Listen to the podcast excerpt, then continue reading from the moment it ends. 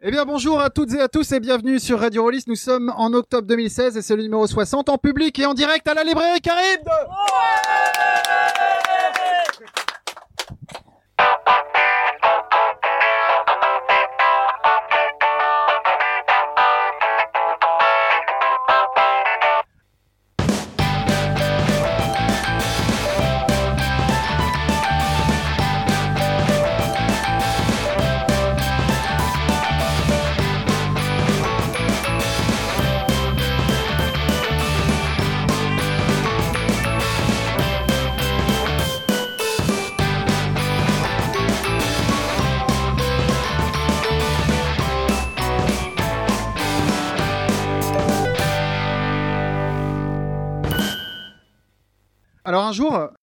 M'a pris sur ses genoux et il m'a dit petit, petit, tu ne seras vraiment le patron de Radio Rollist que lorsque tu auras fait ta première émission en direct avec du punch, a-t-il a-t-il ajouté. Mais euh, tonton Cobal, je lui ai répondu parce que je, bon, je l'appelle tonton Cobal dans le cadre privé. Enfin, c'est une longue histoire. Tonton Cobal, mais mais comment je vais faire? C'est c'est compliqué. euh, et puis euh, si les gens ils viennent pas, et puis pour le montage, et puis si on a des problèmes de diffusion, et s'ils rigolent pas à mes blagues, il me dit ne t'inquiète pas, tout va bien se passer. Il m'a rajusté un peu sur ses genoux comme ça. Il, il m'a tout expliqué et puis je lui dit et, et sinon dans ton punch qu'est-ce que tu mets? Et là d'un seul coup il s'est il s'est fermé. j'ai su que j'avais j'avais posé la, la question de trop. Plus sérieusement, bah, avec notre numéro 60 qui s'approchait, euh, on s'était dit que c'était un prétexte comme un autre pour euh, enfin euh, franchir le pas, enfin refaire une émission en direct depuis euh, longtemps qu'on n'en avait pas fait. Je sais même plus quand c'était la, la dernière. Et donc nous voilà. Et alors nous, c'est attention à la fine fleur de l'équipe quasiment au complet. J'ai nommé Guylaine. J'ai nommé Callisto. J'ai nommé euh, Loris. J'ai nommé Thomas. J'ai nommé Kalong. J'ai nommé Gerhardt. J'ai nommé Cyril. J'ai nommé Yannick. Et bien sûr, euh, Julien des voix d'Altarite d'en face. Ainsi que Tonton Cobal. Et euh, si tout va bien, on a Steve euh, en duplex depuis Octogone euh, qui nous regarde. Donc je lui dis coucou et, Steve, je- là je regarde la webcam. Steve, t'as intérêt à nous ramener plein d'interviews parce que c'est quand même là-bas que t'es, hein, c'est pas pour jouer. Donc on s'attend à des, hors-séries. allez. D'ailleurs, qu'est-ce que tu fais à regarder? Va prendre ton micro, va interviewer des gens et que ça saute. Et on m'a dit aussi de dire un joyeux anniversaire à Romaric Briand. Voilà. Alors, bah, comme on est dans une librairie, on s'est dit qu'on allait faire un spécial jeu de rôle en tant que livre, en tant qu'objet. C'est quoi euh, la différence entre un livre de jeu de rôle et un autre livre? Euh, Comment c'est fait un, livre de jeu de rôle, euh, papa? Et surtout, pourquoi c'est obligé de faire un livre quand on crée un jeu de rôle? Alors qu'on on peut tous le faire dans notre tête et, et l'expliquer directement aux gens, mais c'est un peu un peu compliqué. Enfin bref, on va essayer de répondre à tout ça, et puis on va vous présenter euh, plein d'objets rôlistes euh, plus ou moins bizarres. Vous en avez vu euh, quelques-uns déjà, et euh, vous aussi d'ailleurs peut-être vous en avez ramené. Je sais pas si dans le public. Ouais, super. Bah on fera on fera un petit tour. Bah d'ailleurs on va on va peut-être commencer directement parce que je vois que Thomas t'en as sur les genoux et depuis tout à l'heure là t'as très envie de. Alors Thomas viens t'installer parmi nous. Livre objet. Tu, tu, tu. C'est- beau. Mais- Ouais. Merci Com pour ce beau moment de musique. Ouais, donc comme on est dans une librairie, moi je voulais juste euh, prendre un exemple de jeu qui a vraiment été vendu dans des vraies librairies commerciales et tout, avec un vrai éditeur commercial et tout. Et notamment, euh, faut savoir qu'il y a des jeux de rôle français qui sont sortis au livre de poche. Et, et, et là, donc, je montre à la, à la caméra, vous dites, mais, mais c'est pas un livre de poche, qu'est-ce que c'est? Alors ça, c'est une des premières euh, fausses bonnes idées de la couverture faisant écran. Donc vous avez tous des jeux de rôle avec une couverture faisant écran. Il faut savoir que l'écran en général, il est à peu près la même taille que les bouquins qui sont à l'intérieur. Mais là, comme on est au livre de poche, ben, vous avez un truc qui se... Ah, ah, ah Ça sort Et oui, parce que dedans, vous avez des livres de poche. Donc c'est une des éditions Empire Galactique. Donc il y a un écran de type euh, balistique. Donc euh, c'est encore une fois un grand, Ah, il est solide. grand, grand éditeur, hein, vrai, vrai truc. On avait du carton à l'époque. Alors donc c'est les années 80, donc c'est moche et c'est orange. Mais, mais, mais, donc vous avez donc euh, le livre du meneur de jeu, euh, le livre du rôle. Euh, on, on va pas montrer à l'intérieur, mais les, les belles illustrations de Manchu que les fans d'Empire Galactique euh, connaissent bien ont été, euh, comment dire, le, le Photoshop des années 80, c'est assez terrifiant. Donc c'est une sorte de, vous connaissez le, le télécran pour les plus vieux d'entre vous? Bah là, c'est un peu quelqu'un qui aurait fait du télécran sur les illustrations de Manchu. Donc euh, voilà, donc c'est Empire Galactique, donc c'est de la SF française euh, du vieux temps, qui est le, le jeu est très très cool. Mais voilà, donc l'avantage d'avoir la couverture fermée écran, c'est qu'on peut séparer les bouquins et il y a le fameux bloc de feuilles de personnages, donc un truc qu'on va retrouver euh, pendant longtemps. Mais vraiment la fausse bonne idée, euh, les bouquins C'est le truc qui tient pas, quoi. il tient pas verticalement quoi. Voilà, donc euh, donc c'est dommage. Mais euh, mais belle C'était- mais bien, bien tenté, belle mais, tentative mais et puis voilà, ça rappelle aux gens que merde le livre de poche les gens quoi. Donc Ouais, euh, je ouais, veux pas ouais. savoir à combien ça a été tiré, mais manifestement beaucoup Voilà, beaucoup beaucoup. c'était vendu à 150 francs euh, à l'époque. Donc on laisse on laisse les plus vieux faire la conversion. Et pleurer. J'enchaîne vite fait avec Ouais, ouais, vas-y, voilà. vas-y, vas-y. Ouais, bah là on va on va partir euh, avec un- une- autre grande étape importante Ah oui. euh, du, du, du jeu de rôle, c'est la couleur. C'est-à-dire qu'on n'a pas toujours eu du télécran noir et blanc moche. euh, on a eu des jeux de rôle en couleur et le premier était Underground, euh, si mes souvenirs sont bons. Donc Underground, euh, jeu de science-fiction, euh, on va dire à tendance cyberpunk, on joue des vétérans euh, qui reviennent à la vie civile. Il est lourd parce que le papier est chicose, puis vous voyez ça pète. Alors c'est bien parce que c'est un univers tout en couleur, donc euh, tout ce qui est euh, Geoff Darrow, tout ça, Hardboiled, euh, machin, et euh, donc ça pète. C'est c'est un, c'est un jeu, on va pas rentrer dans le, dans le background. Euh, L'intérêt de la couleur là permettait de séparer les chapitres et le contenu des règles. Donc on, on vous mettait des petits euh, marges et des petits en-têtes. Donc ouais. il y avait quand même un but, c'était pas juste pour faire un background euh, criard. Il y avait aussi un côté euh, un, euh, arrangement de l'information. Et Underground avait une deuxième euh, originalité, c'est que les jeux de rôle en classeur, ça existait déjà. Donc il y avait Handmaster, c'est ça le, sans doute le premier en anglais. En français, c'était Alter Ego, qui était un, un jeu de, de SF. Mais eux, ils ont fait, ils ont pris l'approche Wow, du, wow, wow. Ah ouais. du supplément classeur. Et là, l'idée était géniale parce que euh, le- dans les dans les classeurs, l'avantage c'est qu'on peut rajouter des feuilles. Et donc dans tous les suppléments underground bouquins papier, il y avait des petites pages théoriquement à la fin euh, perforées, euh, prédécoupées Ah ouais, qu'on pouvait enlever et rajouter. Donc il y avait une partie PNJ, une partie lieu, une partie flingue euh, qu'on pouvait arracher du bouquin et mettre là-dedans. Euh, Il y a eu pas mal de soucis là-dedans, par exemple, que les gens n'ont pas percuté quand ils ont fait la maquette que les perforations étaient ici. Et donc si vous achetez certains suppléments underground, les perforations sont là. donc votre classeur, euh, voilà, pas glorieux. Certains n'étaient pas bien prédécoupés et tout. Et puis surtout, euh, vous voyez ce format, trouvez-moi une bibliothèque qui Ah ouais, accepte ça. C'est encore pire que le bouquin de Nobilis. Je sais pas si quelqu'un l'a ramené, mais euh, voilà. Non, mais je crois qu'on a quelques bouquins particulièrement chiants à ranger. voilà, donc il glisse, euh, il est il est inrangeable, c'est une merde sans nom, mais euh, le jeu est très cool et c'était à la base une bonne idée pour euh, arranger l'information. Donc euh, donc voilà quoi. Super. Tu- Premier tu exemple. veux, Bah, je euh, reviendrai après avec euh, plus tard. avec des disques. Ça Avec marche, d'accord. Tu, est-ce qu'il y a une deuxième personne qui veut présenter des trucs Ah non, parce que Tulu, tulu, le livre objet une fois. Eh bien voilà, nous allons continuer avec les livres objets. Un petit format qui ressemble à une, à une sorte de micelle. Une sorte de micelle. en fait, de c'est Sigmar. tout à fait. Et donc, c'est lié à un jeu de rôle qui s'appelle Warhammer, que tout le monde va connaître, qui est assez ancien. C'est écrit tout C'est petit. écrit tout petit. c'est une euh, sorte de petite bible. Euh, Ouais, en, en tant qu'aide de jeu, euh, pour quelqu'un qui jouait un prêtre de Sigmar, euh, ça le fait un petit peu. euh. Ouais, parce que c'est quand même euh, une centaine de pages écrites toutes petites, donc en, en fait, il y a beaucoup de, de contenu, quoi. Il y a beaucoup de contenu. Je ne sais pas si c'est la vraie histoire de Sigmar, par contre, je ne suis pas assez Je connaisseur. sais pas. Un autre format un peu original, euh, c'est issu d'une euh, gamme qui s'appelle Chimère, euh, qui est euh, édité, qui était édité à l'époque chez Multisim. C'est en fait un format paysage. Euh, je pense que c'est un des premiers formats euh, paysage qu'il y a eu. Euh, Ah. Bon, maintenant on est, maintenant euh, aujourd'hui on est tous habitués à un format paysage avec euh, toutes les tablettes et les PDF euh, qu'on peut lire C'est sur les pas tablettes. si courant que ça, quand même. euh. Mais euh, à l'époque, euh, c'était euh, un peu la marque de fabrique de Multisim de sortir des formats un peu originaux. Quand tu dis à l'époque, c'est quelle année? Alors, ça date déjà d'un bon, une bonne vingtaine d'années, j'ai l'impression. Euh, c'est pas marqué, en fait. Voilà. Bon, après, c'est un prix en francs, donc déjà, on peut en déduire un certain nombre de choses. Mais, Voilà. euh, Voilà. Je pense que c'était le début de la fin de Multisim d'ailleurs. Parce que le, le jeu en lui-même n'était pas euh, super, euh, Incroyable. super, super incroyable. Et là, t'as un... oh, t'as une Et belle alors- chose, là. Dernier livre, euh, on parlait tout à l'heure de livres euh, difficilement rangeables dans une bibliothèque. Ah ouais. C'est un format un peu extra large euh, d'un tout vieux jeu. Euh, je pense que Metamorphosis Alpha, si je me souviens bien, est le premier jeu de rôle euh, à tendance SF, sorti juste après Donjon Dragon, dont il reprend, je pense, la plupart des règles. Et je pense que tu peux même montrer qu'en fin de livre, euh, il y avait un bonus parce que c'est issu d'une euh, souscri- souscription participative. Euh, il y avait en fait des photocopies de l'original fait par l'auteur. Comme quoi, tous les auteurs commencent de la même manière, je pense. Il y a quand même un truc sur le sur le rabat, un truc à propos de l'auteur, ce qui est quand même assez classe aussi. Euh, C'est très très long d'ailleurs. Hein. Oui, c'est vraiment une On édition collector. ouais, on dirait une biographie du grog. Hein. euh, Ouais.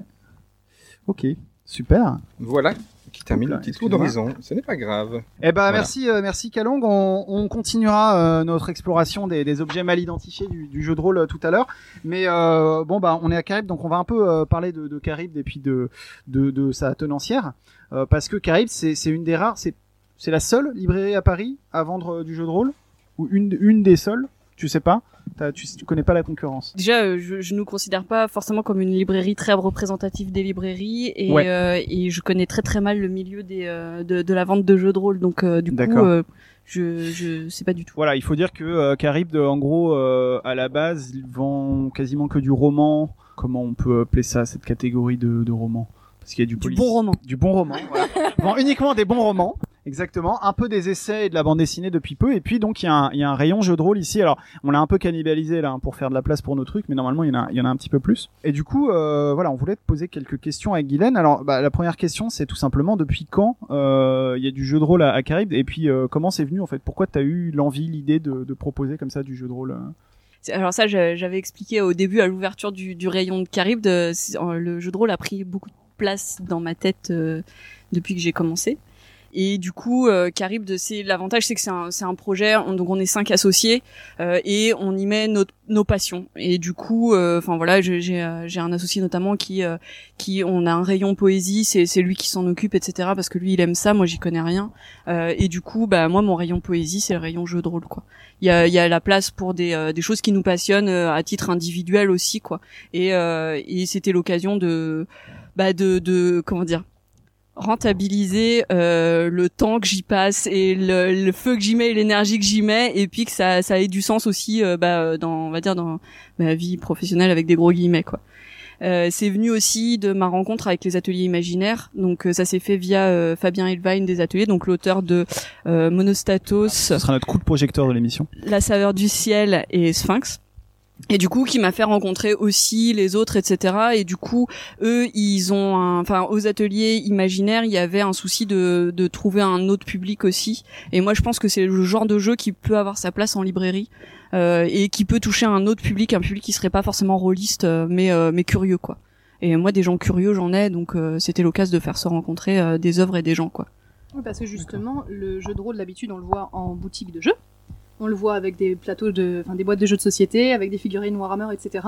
Qu'est-ce que ça change de le proposer dans une librairie? Par rapport au rapport que les gens ont avec l'objet. Ouais, voilà, c'est ça. Parce Euh, que bah, ils viennent dans une librairie, donc ils savent qu'ils sont entourés par des livres, et ils trouvent des livres dans une boutique de livres. Alors que quand tu vas dans une boutique de jeux de société, euh, les jeux de rôle, c'est un peu euh, bah, le rayon avec les bouquins au fond.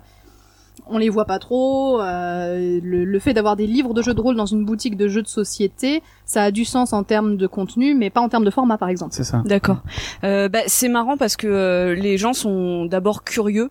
euh, et notamment sur et c'est marrant parce que du coup les trucs qui attirent l'œil c'est des trucs qui, ont- qui sont sur d'autres formats et je pense euh, par exemple aux, aux petites choses oubliées Euh, si je le si je le laisse euh, sur sur une étagère juste, ou quoi euh, pour préciser, c'est des cartes postales en fait. Hein, voilà, forcément, les gens ils vont ouvrir pour voir, euh, pour ah, doucement, doucement, pour regarder à l'intérieur, euh, etc. Et euh, bah, je- notamment, j'ai j'ai une habituée qui a qui a acheté euh, les petites choses oubliées. En- quand elle l'achète, ah, ça me fait super plaisir que que t'essayes un jeu de rôle. Elle dit mais en fait non, c'est pas pour y jouer, mais moi j'aime bien la narration quoi. Le, le truc, euh, enfin voilà, elle, les a, elle a lu toutes les cartes avant de l'acheter et euh, elle trouve ça juste chouette comme c'est fait et, euh, et c'est un support de rêverie en fait. C'est pas euh, c'était pas forcément fait pour y jouer quoi. Donc c'est un autre type d'achat mais euh, mais du coup euh, il a quand même trouvé une lectrice quoi En même temps, En les, les, les rôlistes qui achètent des livres qui n'y jouent jamais, on en connaît un certain nombre, hein, donc ça change pas beaucoup finalement.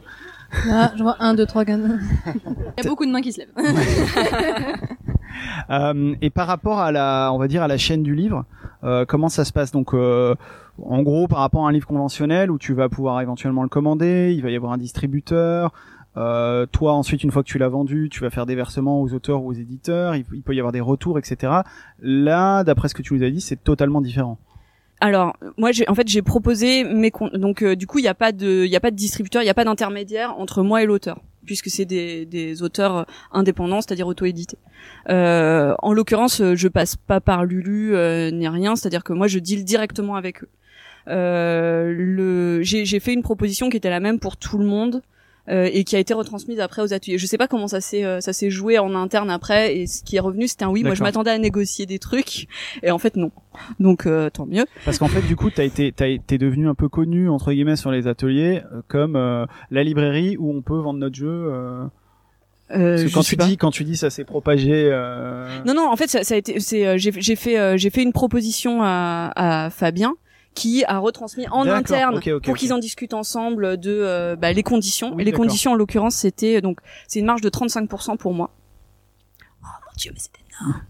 Et euh, et euh, je leur ai proposé une facturation euh, normale pour de la facturation en librairie, c'est-à-dire euh, échéance à 30 jours. C'est- Donc une fois que j'ai les bouquins, je paye après 30 jours et euh, avec un droit de retour si jamais euh, ça ça enfin soit ça va pas soit euh, on ferme le rayon euh, pour une raison x ou y on se rend compte que ça va pas etc comme c'était vraiment une expérience euh, j'avais aucune idée de ce que ça allait donner euh, donc voilà il y a ce y a ce droit là qui est particulier et qui fonctionne pas dans les boutiques de, de jeux de rôle. Dans les boutiques de jeux de rôle c'est du ferme quoi. On l'achète on le garde on le vend. Donc il y y, y avait ça qui était particulier et euh, je voulais pas proposer du dépôt, ce qui est souvent ce qu'on propose aux auteurs auto-édités, c'est-à-dire qu'en gros euh, ils déposent leur livre et euh, on paye nous une fois qu'on l'a vendu.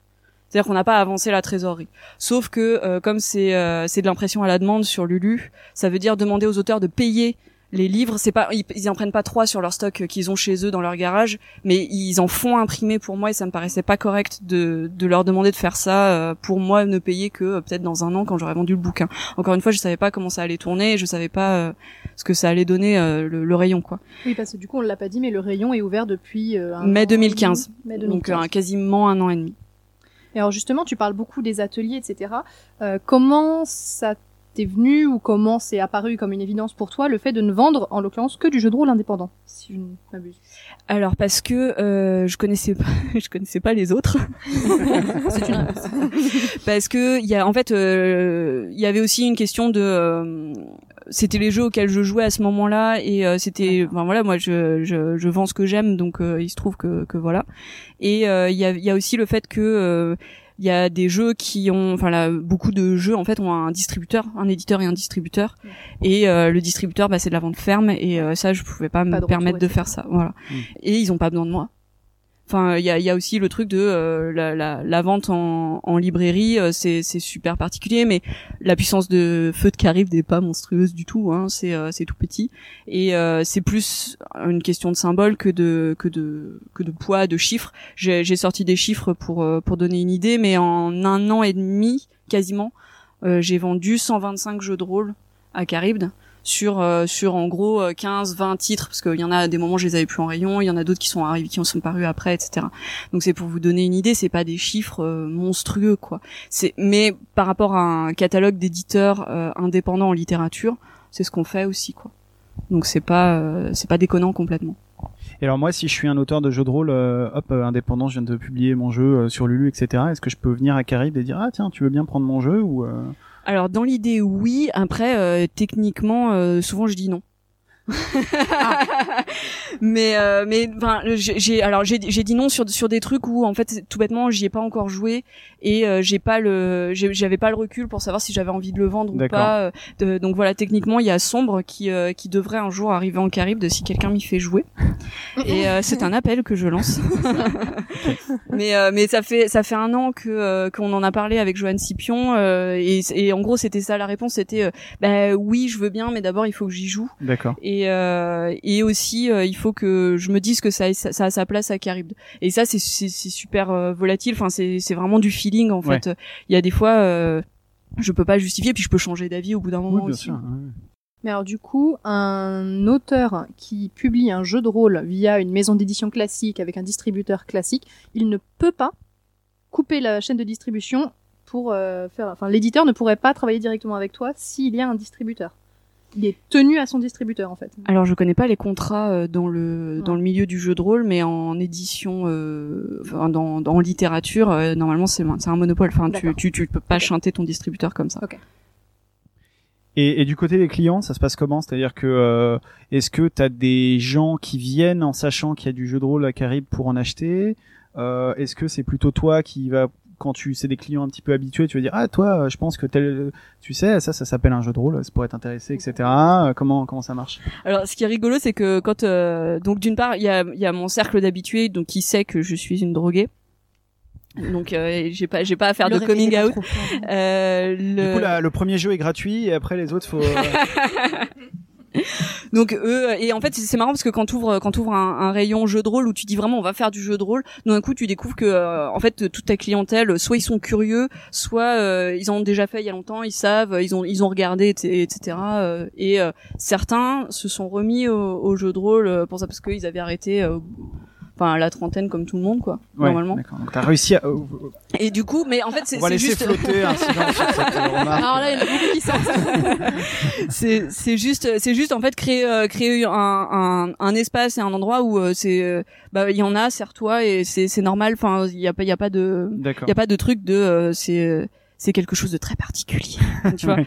Il y a alors après je peux te donner des techniques aussi Ouais, vas-y. il y a la technique du petit coup de cœur sur Ah euh, sur euh, le calque. Tu le laisses traîner négligemment euh, sur une étagère, en vitrine, euh, etc. Et du coup, les gens le prennent dans leurs mains et s'ils le reposent une fois qu'ils ont vu jouer euh, quelque chose, bon, j'insiste pas. S'ils l'ouvrent, j'y vais pour dire oh ça c'est génial. euh, Tu passes à l'attaque. voilà. Ouais.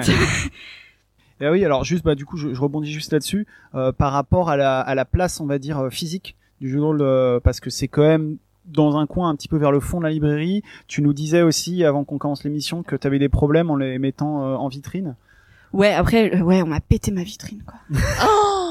pour essayer de te voler quel jeu? Quel jeu a Non. été volé?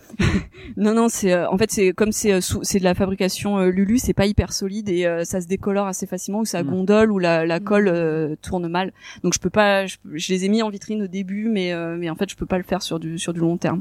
Donc bah après euh, il y a d'autres endroits dans le dans la librairie pour les pour les mettre en avant. Je les change de place euh, régulièrement. Donc des fois ils sont sur une chaise, des fois ils sont sur des sur des présentoirs. Parce euh, que des la dernière fois- que je suis venue, ils étaient plutôt devant sur le petit Ouais, meuble. d'accord. Voilà. Donc c'est une librairie mouvante. Tout à fait. Alors, est-ce que le livre, est... est-ce que le jeu de rôle, pardon, est soumis au prix unique du livre? Enfin, ça dépend, ça dépend du jeu. si c'est, euh, si c'est, si c'est un livre, oui. Et si c'est c'est pas un livre, non. si c'est d'autres, euh. formats bizarres. Mais en fait, euh, le, le prix unique du livre, c'est pas, ça a rien à voir avec le contenu. En fait, euh, ils, dé- ils définissent dans le dans la loi sur le prix unique, ils définissent vraiment. en gros, il faut qu'il y ait une une couverture, plusieurs pages, et voilà. Et ça, c'est, c'est ça, ça, ça tombe sous le coup de, de la loi, quoi. Ouais, donc ça, économiquement parlant, c'est assez intéressant parce que ça veut dire que, euh, en termes de, de vente, de consommation de produits culturels, le jeu de rôle est mis dans la même catégorie que euh, un roman de littérature ou une bande dessinée, au final. C'est Ouais. le prix unique du livre. euh, Tout à fait. dans les stats, c'est pareil, quoi. Ça va pas avec les jeux de société. Euh, les stats de quoi? Bah, genre les enquêtes gouvernementales sur les produits culturels, les ventes, les machins. Alors ça, je sais pas. C'est, euh, je sais, je sais pas si dans ces stats-là, ils font la différence entre le contenu et le et le, le truc. Mais enfin voilà, la loi sur le prix unique du livre, euh, il- le, le contenu, on s'en fiche quoi. Ça peut, ça pourrait être une brochure euh, des témoins de Jéhovah, ce serait pareil. Enfin, Est-ce que tu la vendrais à Carrie Faudrait qu'elle y joue d'abord. Euh, Ouais, d'ailleurs, euh, c'est, c'est, euh, pour rebondir sur ta question, euh, il me semble que tu nous avais dit aussi au niveau des chiffres que euh, bon, c'est pas des chiffres de vente euh, énormes évidemment euh, en nombre d'exemplaires, mais finalement, je me permets de te citer. Hein, euh, où tu, tu disais, euh, non, tu, tu peux relire hein, si tu veux que je te cite pas de. Euh, non, mais en gros, tu disais que c'est vrai que c'était pas des ventes énormes, mais que finalement, il y avait des petits éditeurs littéraires où t'en vendais pas beaucoup plus des exemplaires. Donc ça, c'est intéressant aussi, quoi. C'est pas parce que c'est un jeu de rôle que ça se vend pas beaucoup d'exemplaires. C'est juste, c'est un truc de niche, mais comme peut l'être un livre d'un éditeur un petit peu particulier. euh. bah, et surtout que là, enfin, je vends pas non plus des poids lourds du jeu de rôle. Ouais, c'est euh, enfin, c'est, euh, c'est de l'édition euh, underground, c'est pointu. C'est, enfin, je, je peux pas euh, en vendre des, des kilos, mais de la même façon que, enfin, c'est, c'est pas Gallimard, quoi. Ouais, ouais. Je voulais, je voulais, je voulais juste ajouter, t'as un tant qu'à faire, Ouais, je ouais, vas-y, faire un petit hold-up. Euh, le, le, le jeu de rôle, il suffit pas, enfin, c'est la même chose pour n'importe quel livre, il suffit pas juste de le mettre sur une table et puis d'attendre que quelqu'un l'achète, bah en fait. voilà, c'est juste ça. Et, vais euh, cette question. Donc, il y a, il y a le petit coup du calque sur le sur le truc qui marche bien. Euh, il y a aussi euh, j'ai euh, donc j'ai rédigé des, des des coups de cœur sur le sur le site de de Carib qu'on peut qu'on peut retrouver euh, et euh, alors je sais pas si c'est lié ou pas mais il se trouve qu'ils sont dans mon top des ventes de de de, de jeux de rôle Il y a le fait bah, d'organiser des événements euh, comme comme cela pour mettre en avant euh, soit le jeu de rôle, soit euh, des jeux en particulier, soit des auteurs en particulier. On en a quand même fait en un an et demi, euh, 1, 2, 3, 4, 5, 6, et vous êtes le septième. Ça Donc en gros, c'est un tous les 3-4 mois. Ah ouais. Euh, ça permet de et mine de rien, enfin ça c'est du c'est du boulot en vrai. Hein. c'est Bah oui. cool, mais c'est du boulot en vrai. Donc ça veut dire que enfin derrière il faut faut bosser pour que pour que ça se vende. Je sais pas encore. Enfin, vous m'aviez demandé c'est quoi c'est quoi la différence entre euh, des ventes, euh, enfin la, la fréquence des ventes et ça je je peux pas je peux pas vous dire. Euh, Il y a il y a ces moments là où euh, ça fait des des, des pics parce que euh, les gens qui viennent c'est forcément des gens qui sont intéressés. Il y en a peu qui viennent juste parce qu'ils ont vu la lumière.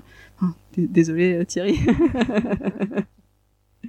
mais euh, mais il y a aussi euh, du, du du petit flux euh, sur euh, sur en semaine euh, sur euh, mais je je sais pas euh, je sais pas dans quelle mesure c'est la retombée de euh, bah, du fait que y- on ait eu une actu, on ait eu une soirée, on ait eu euh, l'auteur et que du coup ça s'est su et que ça a fait venir des gens aussi quoi. Euh, tu disais quand même que dans ton dans ton top des ventes, euh, donc celui qui est en qui est en, en numéro 1, Number one, number one, perdu sous la pluie de Vivien Faisson. à 20 Un exemplaires. à 20 exemplaires. Donc, un, un, un immense Merci succès. pour le nom de famille. Où là, t'as quand même. Donc là, c'est la technique euh, calque qui a payé. euh, Ben, en fait, c'est surtout que c'est euh, c'est vraiment le enfin je le vends aussi comme le jeu idéal pour découvrir euh, parce que c'est Ouais. des parties courtes parce que Ben, c'est pour avant de traumatiser mes clients euh, tu sais. c'est des parties courtes, il est il est à 10 euros, c'est pas cher donc pour découvrir c'est quand même euh, Mm, mm. enfin voilà et euh, il est joli et quand on l'a dans ses mains, on n'a pas hyper envie de le reposer. Et ça compte hmm, en fait euh, en, colle aux mains, il colle. et, et- mais c'est bête, mais en, li- en librairie, alors autant sur le net, je pense qu'il n'y a pas cet effet-là, mais en librairie, ça compte vachement le euh, le, Oui, le oui, fait le juste d'avoir envie de le saisir Ouais, et après de pas avoir envie de le reposer quoi. Oui, et euh, et du coup, bah ça ça a pas mal euh, ça a pas mal joué. Ouais. Mm, mm. Et, et là aussi, euh, excuse-moi, juste euh, là aussi, bon, ça, ça joue aussi, je pense, c'est qu'il a un format quand même, euh, c'est un format carré, ce qui est pas si si courant dans les livres en général, en fait. Donc ça, ça peut ça peut jouer aussi, quoi. Est-ce que c'est l'une des références que tu as eues depuis le début du rayon? Euh, j'ai euh, oui. J'ai quasiment tout depuis le début, sauf ceux qui sont parus après, quoi. Ouais, euh, notamment les, euh, les jeux de, de Thomas. Il y a eu les jeux de Manuel Bédoué que j'ai que depuis euh, Donc, Summer janvier. Camp. Ouais, Summer Camp et, euh, et sur les frontières. Et donc Dragonfly Motel est sorti il y a pas longtemps, donc euh, voilà. Et après, euh, donc le numéro 2 des ventes, le number 2, C'est Sphinx voilà, c'est Sphinx. de Fabien Hilvine. Euh, avec 18 exemplaires et là tu nous disais que c'était clairement lié à une soirée de lancement euh, Ouais, alors ça c'est euh, c'est ces ventes là c'est euh, c'est un peu particulier dans le sens où c'est hum, le on a fait la soirée de lancement donc le jeu était en vente depuis euh, 3 4 jours et euh, du coup les gens qui sont venus l'avaient pas encore et, euh, et donc l'ont acheté sur place euh, dont certains en ont acheté trois exemplaires. Et, euh, et du coup, euh, ça tout de suite ça fait un pic dans les ventes quoi. Mais et ces soirées de lancement là, c'est super cool. Ça juste on peut pas le faire sur des livres crowdfundés par exemple.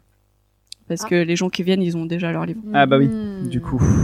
Sauf si tu deviens un point de retrait des. euh, Ah ouais. Ouais, je vais pas prendre une marge sur des trucs qui ont été payés en ligne. Non, mais du coup, au moins, tu rameutes des gens. et tu Non mais sur les ouais et puis sur les sur les financements participatifs euh, maintenant t'as quand même pas mal de paliers où euh, il y a des exemplaires prévus enfin genre où tu peux les- l'acheter en tant que boutique et t'as plusieurs exemplaires d'un coup. Après ouais c'est vrai que pour Carib je sais pas si ça aurait vraiment du sens. Euh. Mais le truc, c'est pas de les acheter moi, c'est de les vendre oui moi. oui. Oui, mais du coup, tu deviens le point de relais des gens qui viennent chercher leur contrepartie, tu leur dis Ah, vous avez soin, c'est vous voulez pas celui-là au passage Oui, c'est vrai. Bah, du coup, ça, ça, ça compte si aussi sur avez, le, si vous avez aimé vous aimerez aussi. C'est ça, voilà. sur un, un effet du, du rayon que j'ai pas, euh, j'ai pas beaucoup alimenté récemment parce que bah, je jouais à d'autres choses que qu'à des nouveaux jeux ou alors à des jeux qui sont pas encore sortis. Et, euh, et du coup, un rayon mine de rien, ça s'alimente, ça s'alimente en nouveautés pour que Ouais. euh, pour que ça continue à tourner. Et là, j'ai peu près équipé ma clientèle de base en fait. Ceux qui voulaient essayer, bah ils en ont pris un. Et puis soit ils ont pas encore joué, etc. Soit ils prennent le temps avant d'y revenir. Euh, pour euh, pour ceux qui euh, qui étaient intéressés, ils ont déjà pris ce qui était intéressé. Et donc maintenant, il faut que euh, voilà, il faut que j'alimente. Et du coup, dans le futur, tu vois ça évoluer comment, là, euh, après un an et demi? Bah, alors déjà, je voudrais racheter le local en face. Pour euh, faire que du jeu de rôle. Non, je plaisante. Euh, non, non, j'en sais rien du tout. Là, pour le coup, c'est vraiment un rayon euh, qui fonctionne au rythme de mes plaisirs. Donc, euh, donc euh, voilà, ça, ça va dépendre sur les jeux sur lesquels je vais tomber. euh, Ça dépend si t'as un coup de cœur, toi, en partie, ou. Ouais. si tu joues à un jeu et que tu fais, waouh, c'est génial. c'est génial et je peux le vendre parce que bah, encore une fois si c'est soit pas encore sorti soit euh, soit euh, pas euh, pas avec des, des éditeurs ou des distributeurs avec lesquels je peux travailler ou j'ai envie de travailler bah Donc en fait, tu planifies pas tellement ça d'un point de vue euh, marketing commercial en disant, bon, alors tant à telle date, faudrait que j'ai une nouvelle nouveauté à proposer, etc., etc. C'est plus, euh, on verra selon toi euh, ta pratique de joueuse au final. ouais c'est plus ah ça c'est trop cool euh, j'ai, j'ai envie- on va le rentrer à Caribe ah et si on peut faire une soirée là-dessus ce sera encore plus cool et euh, voilà Enfin, c'est, plus à, à ce rythme là quoi pas du tout réfléchi en fait Ça marche. Est-ce qu'il y a des questions dans le public pour Eugénie? Question toute simple. En fait, euh, il n'y a pas énormément longtemps, il y a eu une des vidéos de Maxime Chatham, qui est vraiment un romancier, qui a un peu expliqué ce qu'était le jeu de rôle. Là-dedans. quoi. Est-ce que tu penses que ça a eu un impact sur, euh, chez moi non j'imagine Mais euh, après, dans dans d'autres librairies ou dans d'autres lieux de, de vente, c'est possible. Mais chez moi, pas du tout. Ben en fait, d'une part, euh, mes clients sont pas des lecteurs de Maxime Chatham. Euh, le jeu de rôle qui décrit, c'est pas le jeu de rôle que moi je vends. Donc du coup, il y a pas de, enfin, c'est voilà, c'est pas les mêmes gens, c'est pas les mêmes bouquins. Il y a, il y a, il y a pas d'impact quoi. Après, euh, enfin encore une fois, Caribe, c'est c'est tout petit et c'est assez atypique, donc euh, ça veut pas dire qu'il n'y a pas eu de de- d'impact euh, à, à une échelle beaucoup plus grande, quoi. Mais mais pas chez moi. Ah oui, un truc que je voulais dire, genre deuxième hold up. Euh, encore une fois pour les chiffres, euh, je dis que je prends 35% et que c'est beaucoup. Ouais, oui. Euh, un truc qu'il faut savoir, c'est que euh, j'ai euh, euh, en chiffre d'affaires sur le JDR, donc hors taxe, euh, j'ai récupéré euh, 1640 euros donc depuis le, le début. Waouh, mon dieu, c'est monstrueux. En fait, euh, techniquement, ma marge euh, c'était moins de 500 euros parce que euh, le quand je vends un livre, euh, j'en rachète un derrière pour pour remplir mon rayon en fait. Et du coup, avant d'avoir rentabilisé un bouquin, il faut que je l'ai vendu plusieurs fois pour que quand je rachète celui que je mets dans le rayon, en fait, euh, c'est c'est de l'argent que que je sors pas moi de ma poche quoi. Enfin, de la poche de Caribe. Euh, mais et du coup, euh, il faudrait un rayon qui tourne vraiment très très bien pour que euh, j'ai vraiment une marge de euh, de 35%. Alors après, c'est une question de, de trésorerie, de, de rotation, etc. Puisque la richesse, euh, elle, elle est là, mais je l'ai pas encore vendue. Et tant que je l'ai pas vendue, bah c'est euh, c'est de l'argent que j'ai payé à l'auteur, mais que j'ai pas j'ai pas encore récupéré moi quoi. Et donc plus le rayon il va être gros, plus il va falloir que je sorte de, de l'argent pour le faire vivre en fait, pour que pour qu'il y ait toujours un rayon quoi. Et euh, ça, enfin voilà, ça je voulais en parler aussi parce que on a l'impression que les marges sont monstrueuses pour les boutiques et que euh, ils sont des rats qui mangent la laine sur le dos des auteurs. Mais euh, mais enfin nous aussi on a un lieu à faire vivre, à faire tourner, etc. Et avec les 35%, je paye le loyer de Caribe. Je paye pas mon loyer personnel. Enfin si, mais avec pas dans euh, ta avec un tout avec de tout petit peu de trucs qui restent, je peux payer mon loyer personnel. Enfin, j'essaye. Enfin, en fait non, c'est pas je le fais pas. mais euh, mais du coup voilà, enfin c'est euh, c'est pas la même chose que euh, quand euh, quand un auteur récupère 35%, il paye son son Mm. travail, il paye son loyer, etc. Mais c'est pas la même, il y a pas les mêmes charges quoi. Je te rassure, un auteur récupère pas 35%. Ouais, j'imagine. Ok, d'autres euh, questions? Ouais, Cyril? Et après, monsieur derrière? Bonjour. Euh, bon, d'abord une remarque et ensuite une question. Euh, la remarque, c'est donc euh, mon feeling, c'est que tout fonctionne euh, à la rencontre chez vous, c'est-à-dire euh, au- autant pour les romans que pour les, jeux. Et je trouve ça super parce qu'en fait, euh, bah, c'est un peu comme ça que les, mo- les mouvements littéraires se sont lancés. Bon, je dis pas que que c'est un mouvement littéraire, mais ce qui est intéressant, c'est que ce qu'on trouve là, c'est unique, c'est particulier, ça a son charme on aime, on n'aime pas. En tout cas, euh, c'est ici qu'il faut aller le, le- le découvrir. Donc ça, c'est première remarque. Merci. Et la question... Ah, dis donc, il est fort ton ponche. Euh, attends, euh, la question...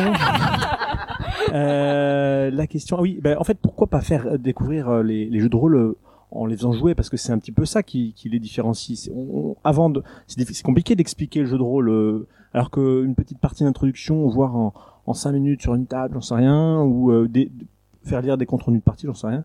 Est-ce que c'est quelque chose que vous faites ou que vous avez envie de faire? Alors moi, je suis pas MJ d'une Mais- part. Donc proposer des parties c'est pas évident pour moi. Ensuite euh, vu la taille du local c'est délicat d'avoir euh, trois quatre tables qui tourneraient euh, etc. Et il y a le truc de c'est cool pour faire découvrir le jeu de rôle mais ça fait une partie de trois heures mettons pour pour des parties même un peu courtes deux heures on va dire parce que à part à part sombre zéro je connais pas beaucoup de parties qui se jouent en 15 minutes.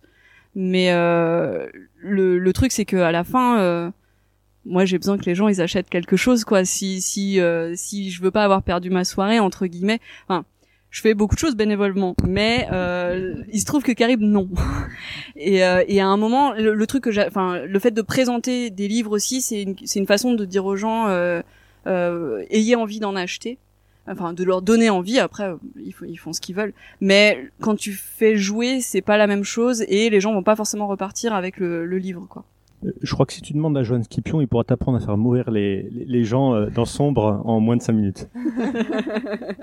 Et là, tu peux vendre 25 exemplaires en une soirée. Alors, une dernière question.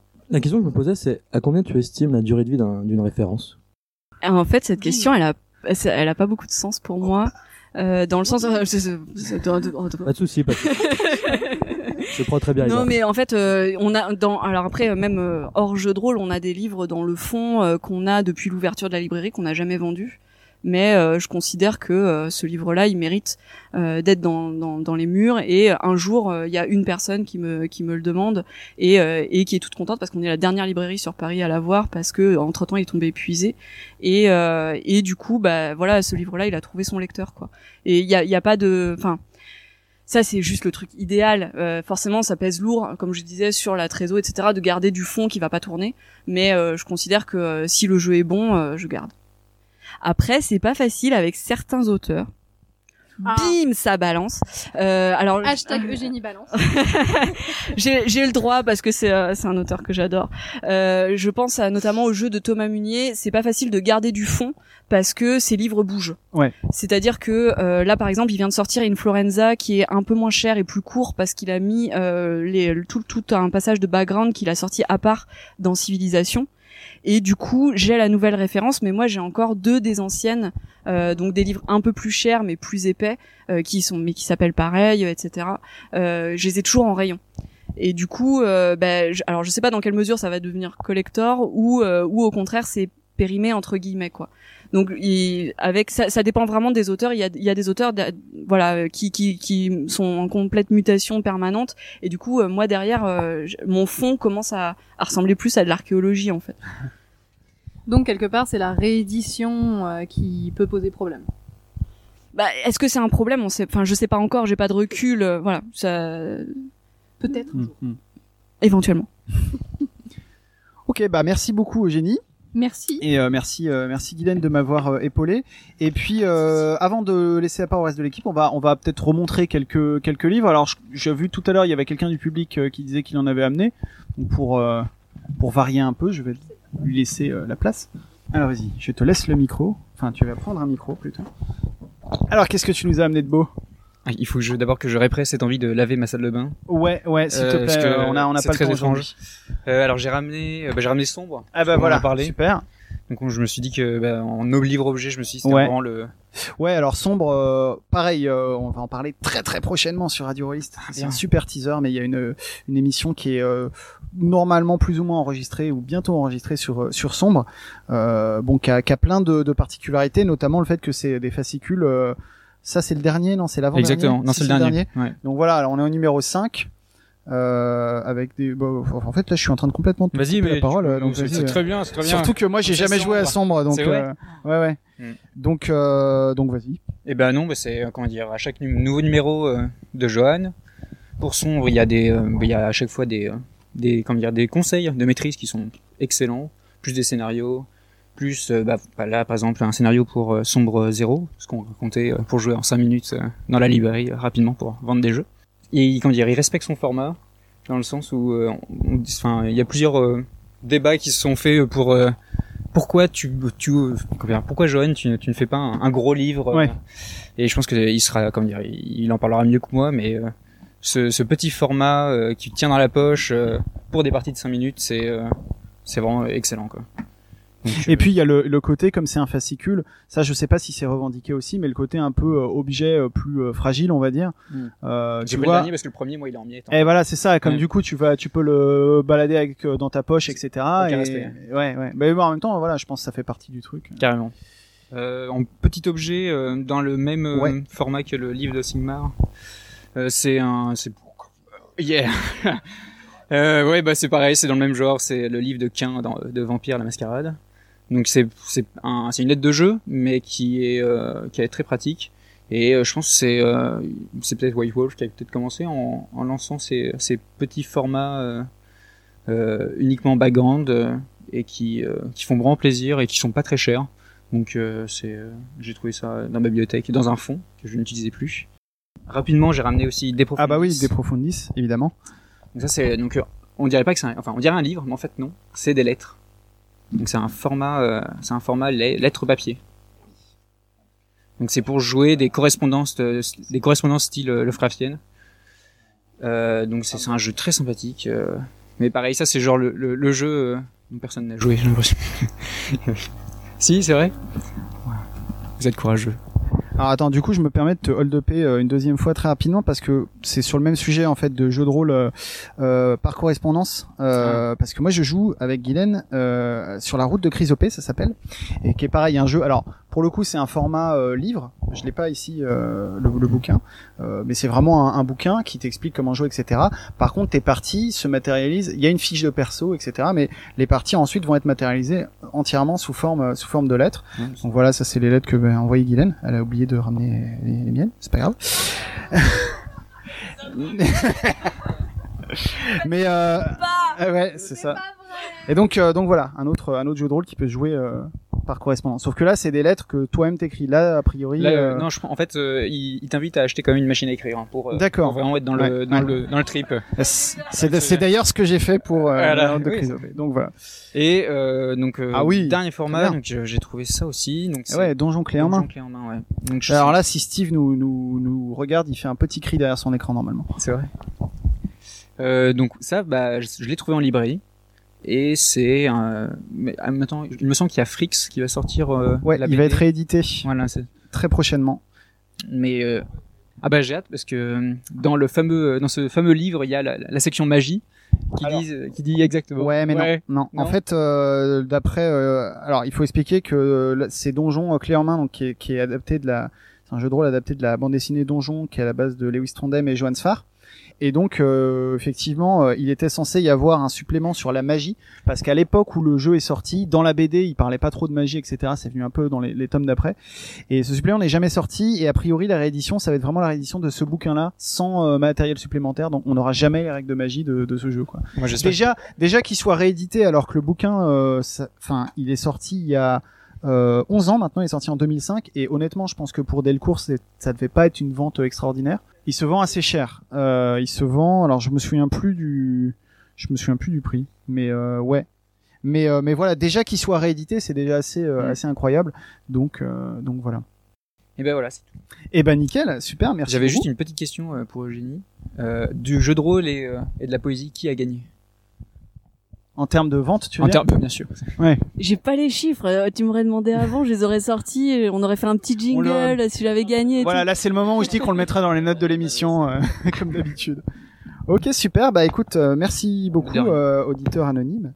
Et euh, je vais passer du coup, euh, là c'est le moment où je vais me lever de table et euh, je vais passer la main à, à MC Gerhardt qui va euh, nous parler euh, donc euh, du livre de jeu de rôle sur, sous toutes ses coutures et euh, je vous invite euh, chers autres amis de l'équipe euh, qui veut euh, venir l'épauler euh, à le rejoindre moi je vais en profiter pour aller boire du punch parce que c'est important Ceci est, est la, est la coupure, l'interlude. Ben voilà. Tout à l'heure, il y a pas plus d'une heure et demie que de ça, euh, Com m'a dit euh, Tiens, Gerhard, est-ce que tu peux assurer la partie livre? Ah, euh, oui. Alors, comme tout orateur qui ne connaît pas son sujet, je me suis intéressé à la définition du livre. Ben, un livre, techniquement, c'est des pages reliées avec des choses écrites dessus. C'est pas plus compliqué que ça. Ça se Euh, mouille pas beaucoup quand même. ça n'aide pas beaucoup.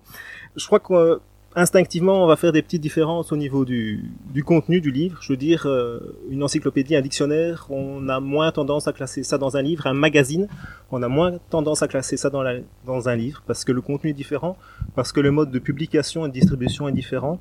Donc, euh, je pense que c'est un peu plus compliqué que ça. Mais nous, ce qui nous intéresse, c'est le livre de jeu de rôle. Pourquoi est-ce que le, jeu de rôle est sorti en livre?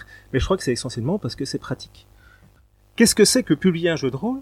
Ben, C'est vouloir transmettre un enthousiasme pour un jeu, c'est vouloir transmettre euh, une pratique, et la pratique, euh, ben, on l'assemble en, en règles, en background, en conseils de maîtrise, parfois, ah ben j'écris cette règle-là comme ça parce que, et mon pote un tel, il l'a dit comme ça, alors moi, voilà. Euh, et il faut transmettre tout ça, et au moment où le jeu de rôle sort, et encore aujourd'hui, ben, le livre, c'est ce qu'on a de, de, plus pratique, de plus efficace, de plus économique et de mieux connu pour le faire. Mais on peut très bien ben, faire du jeu de rôle, l'enseigner face à face. On pourrait faire des conférences, des cours. Euh, on peut faire des jeux de rôle euh, en audio, en vidéo, euh, des wikis. Il y aurait des, tas d'autres moyens de le faire. Ça existe un petit peu, mais c'est très difficile à montrer à la caméra forcément. Je suis perturbé parce qu'il y a tout le monde qui se concentre devant les devant l'écran. Je ne sais pas ce qui se passe. Pour, t'expliquer, nous avons quelques commentaires sur le sur le chat en direct de cette diffusion avec nos très nombreux spectateurs qu'on remercie. Euh, et notamment, bah, je, je vais le partager, je pense, avec tout le monde parce que c'est c'est un commentaire important. Euh, certains découvrent hein, le, le, visage de Com et nous dit euh, mais Com est un bébé en fait. Euh, je me sens obligé de répondre. Hein. C'est du coup, c'est comme j'ai pompé toute la force vitale de Cobal, et euh, c'est pour ça qu'il est très fatigué d'ailleurs aujourd'hui, et que moi je suis en pleine forme. Voilà. Bien. Interlude terminé, vous pouvez continuer. Il a ce visage comme depuis 257 ans. Je sais pas si tu peux présenter euh, quelques jeux intéressants. Ah moi je peux je peux je peux présenter des des des, des ignominies du fond de ma cave. Euh, on va en prendre une particulière parce qu'on a parlé de White Wolf et il euh, y a des choses qu'il faut pas oublier chez White Wolf. voilà, en fait White Wolf à un moment donné ils ont cru bon de créer un label qui s'appelait Black Dog Publishing pour publier tous les étrons qu'ils auraient jamais osé publier sous le nom White Wolf. Voilà, alors il y a des choses merveilleuses dans Black Dog. Par exemple, il y avait le Montréal by Night qui, pour Vampire, était très bien. C'est, c'est un fait. Après, ils ont réédité ce jeu. Faut savoir que c'est une réédition, c'est pas l'original. Ce jeu est toujours disponible dans une troisième édition, d'ailleurs, en plus. On se demande vraiment qui l'achète. C'est très très drôle à lire. Ça s'appelle All. Ou alors Human Occupied Landfill, qui veut dire décharge publique occupée par des humains. La particularité de ce jeu, il est intégralement écrit à la main. et d'une seule traite, c'est-à-dire qu'il y a les ratures, il y a tout. Des fois, le mec, il craque et il fait du remplissage, voilà. On peut remarquer euh, qu'il avait commencé à écrire en police 257 à un endroit, où à un moment donné, euh, il dit que les humains, finalement, euh, il y a quelqu'un qui est arrivé et qui a commencé à les cultiver euh, sous forme de ferme, et puis il se met à remplir, voilà. Il craque et il met farming, farming, farming, farming, et tout en bas, en petit, voilà, c'est bon, je suis calme, je vais prendre mes pilules. Voilà, il n'y a pas de règle pour créer son personnage. Euh, on doit jouer les, les, personnages qui sont fournis, qui sont assez rigolos. Il y a même Elvis. Euh, il y a des petits jeux à part, voilà. Il y a un clown mort, enfin un clown par terre sur le sol avec une boîte de pilules ouverte à côté de lui. Il y a marqué dessine le visage du clown. Est-ce qu'il est mort ou juste endormi? Voilà, tout est écrit à la main. C'est hilarant à lire, parce qu'on a beaucoup d'humour noir. Euh, jouable, j'en sais rien. Je dois avouer que j'ai pas testé. Euh, il y a même eu un supplément.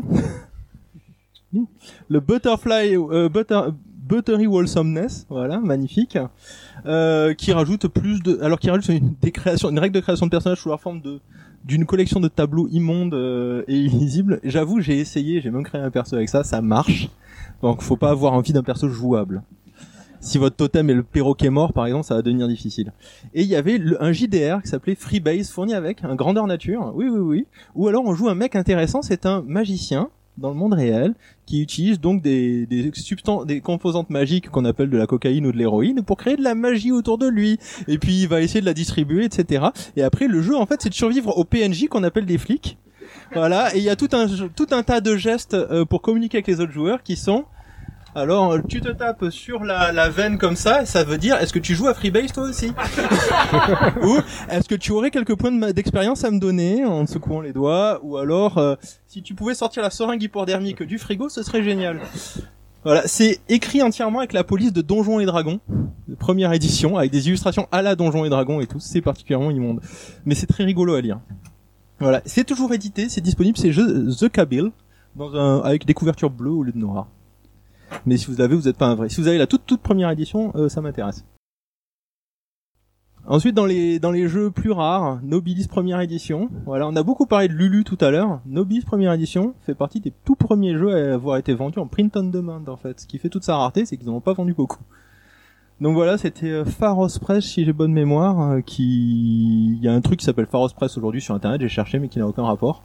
Et euh, à ma connaissance, c'est le seul jeu qu'ils aient publié, ce truc-là. Avec les tout premiers dessins de, du photo... Le tout premier logo du photocopiage, tu le livres derrière, c'est quand même magique. Un dernier euh, pour la route, après on passera sur, les... sur le reste.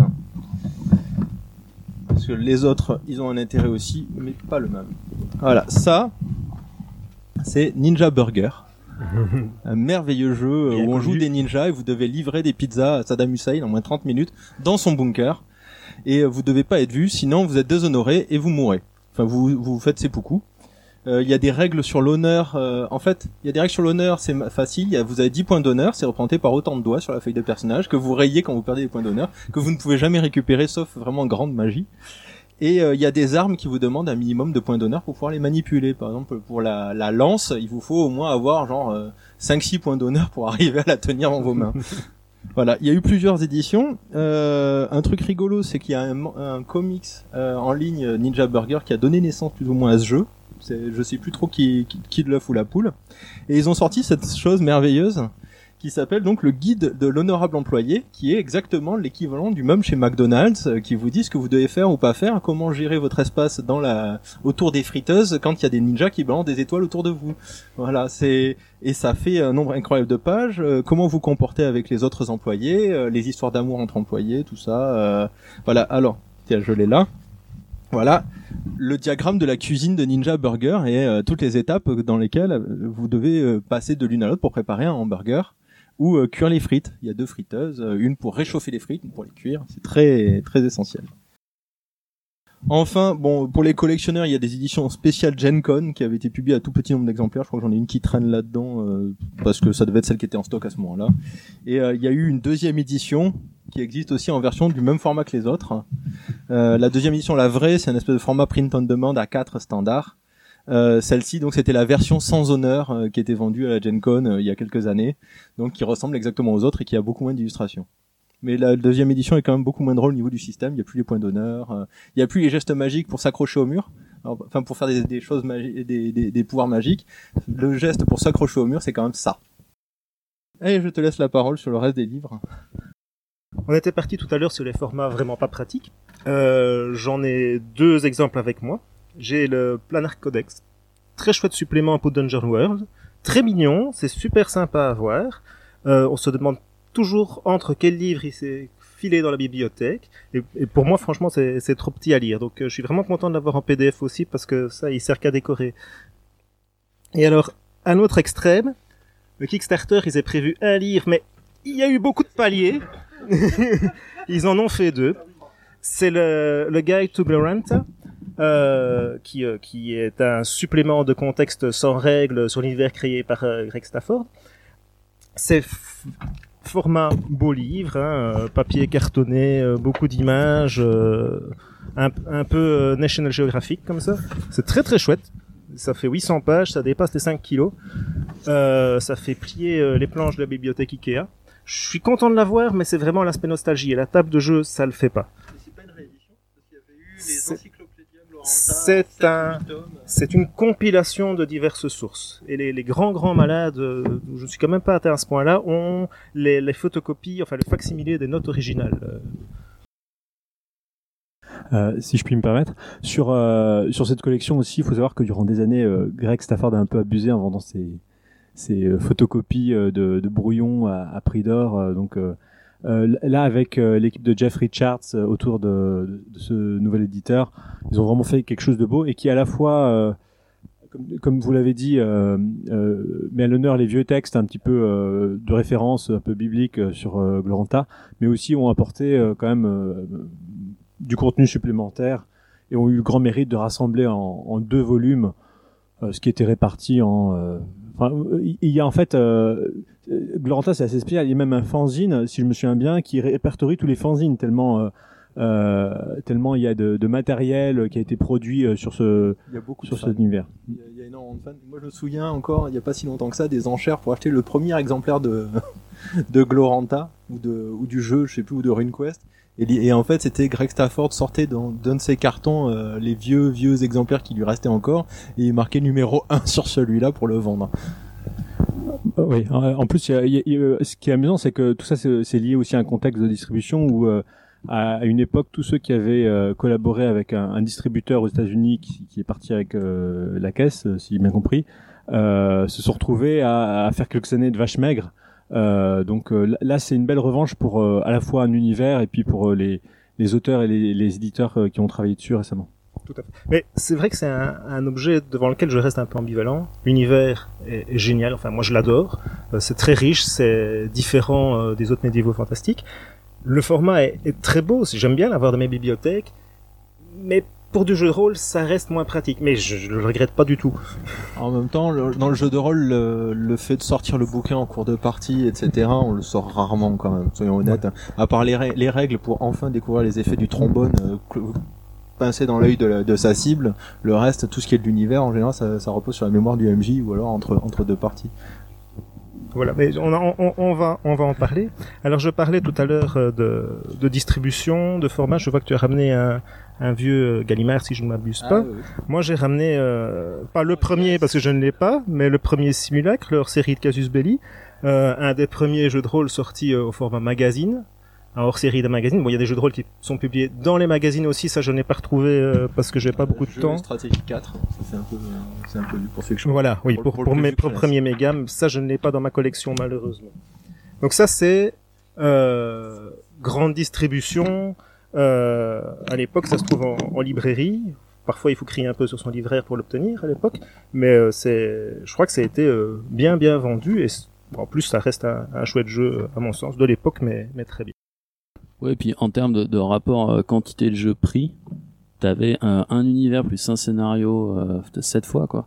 Oui. Euh, et ça coûtait voilà le prix d'un le prix d'un magazine. Donc on peut très, très difficilement battre la quantité de jeux par rapport au, au prix du, du bouquin. Méga 3 pour 30 balles, euh, t'avais de quoi faire. Hein. Il fallait pff, 10 ans pour comprendre la création de personnages à peu près. Donc, entre les relectures, mon tout premier jeu de rôle qu'on qu'on m'a offert, la première partie que j'ai faite c'est l'œil noir, mais le premier jeu de rôle qu'on- c'est mon père qui m'a ramené Méga 3 euh, dans, chez le libraire parce qu'il avait trouvé l'écran joli dans, dans, dans, la, dans la papeterie. Donc euh, il m'avait ramené ça, j'ai essayé de le lire. Heureusement que mon frère faisait déjà du jeu de rôle parce que sinon j'aurais laissé tomber très vite.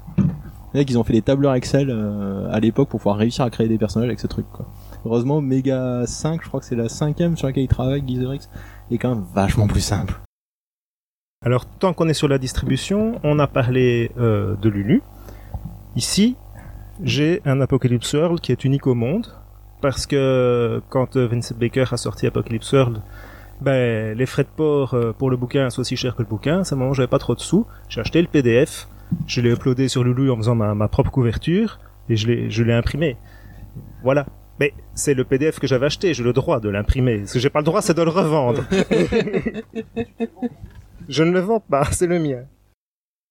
Voilà, ici il y en a deux autres, Stage aussi, parce que ces PDF à l'époque étaient vendus sans, sans couverture. Maintenant, quand on achète les jeux en PDF, on a souvent la couverture avec, 95% du temps. Ici, il n'y avait pas. Et le dernier, c'était euh, The Mountain Witch. Jeu pas très connu. Dans les dans les lulu.com, donc le gros succès français euh, qui se vend euh, probablement suffisamment pour qu'il puisse peut-être s'offrir avec quelques dés avec ses bénéfices. C'est donc le Grumpf avec sa série Chibi.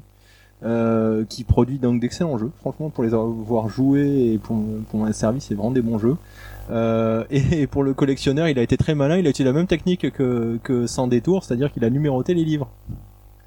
Et là, le, le, le, le gène complétiste s'active immédiatement pour la personne qui s'aperçoit que dans sa bibliothèque, il a le 1, 2, 3, 4, 5, 7. Et donc il se précipite sur Lulu pour acheter le numéro 6, quel que soit l'intérêt qu'il porte au jeu. Je sais même plus lequel c'est. La seule contrainte étant de faire des jeux assez épais pour qu'on puisse lire le chiffre de la couverture.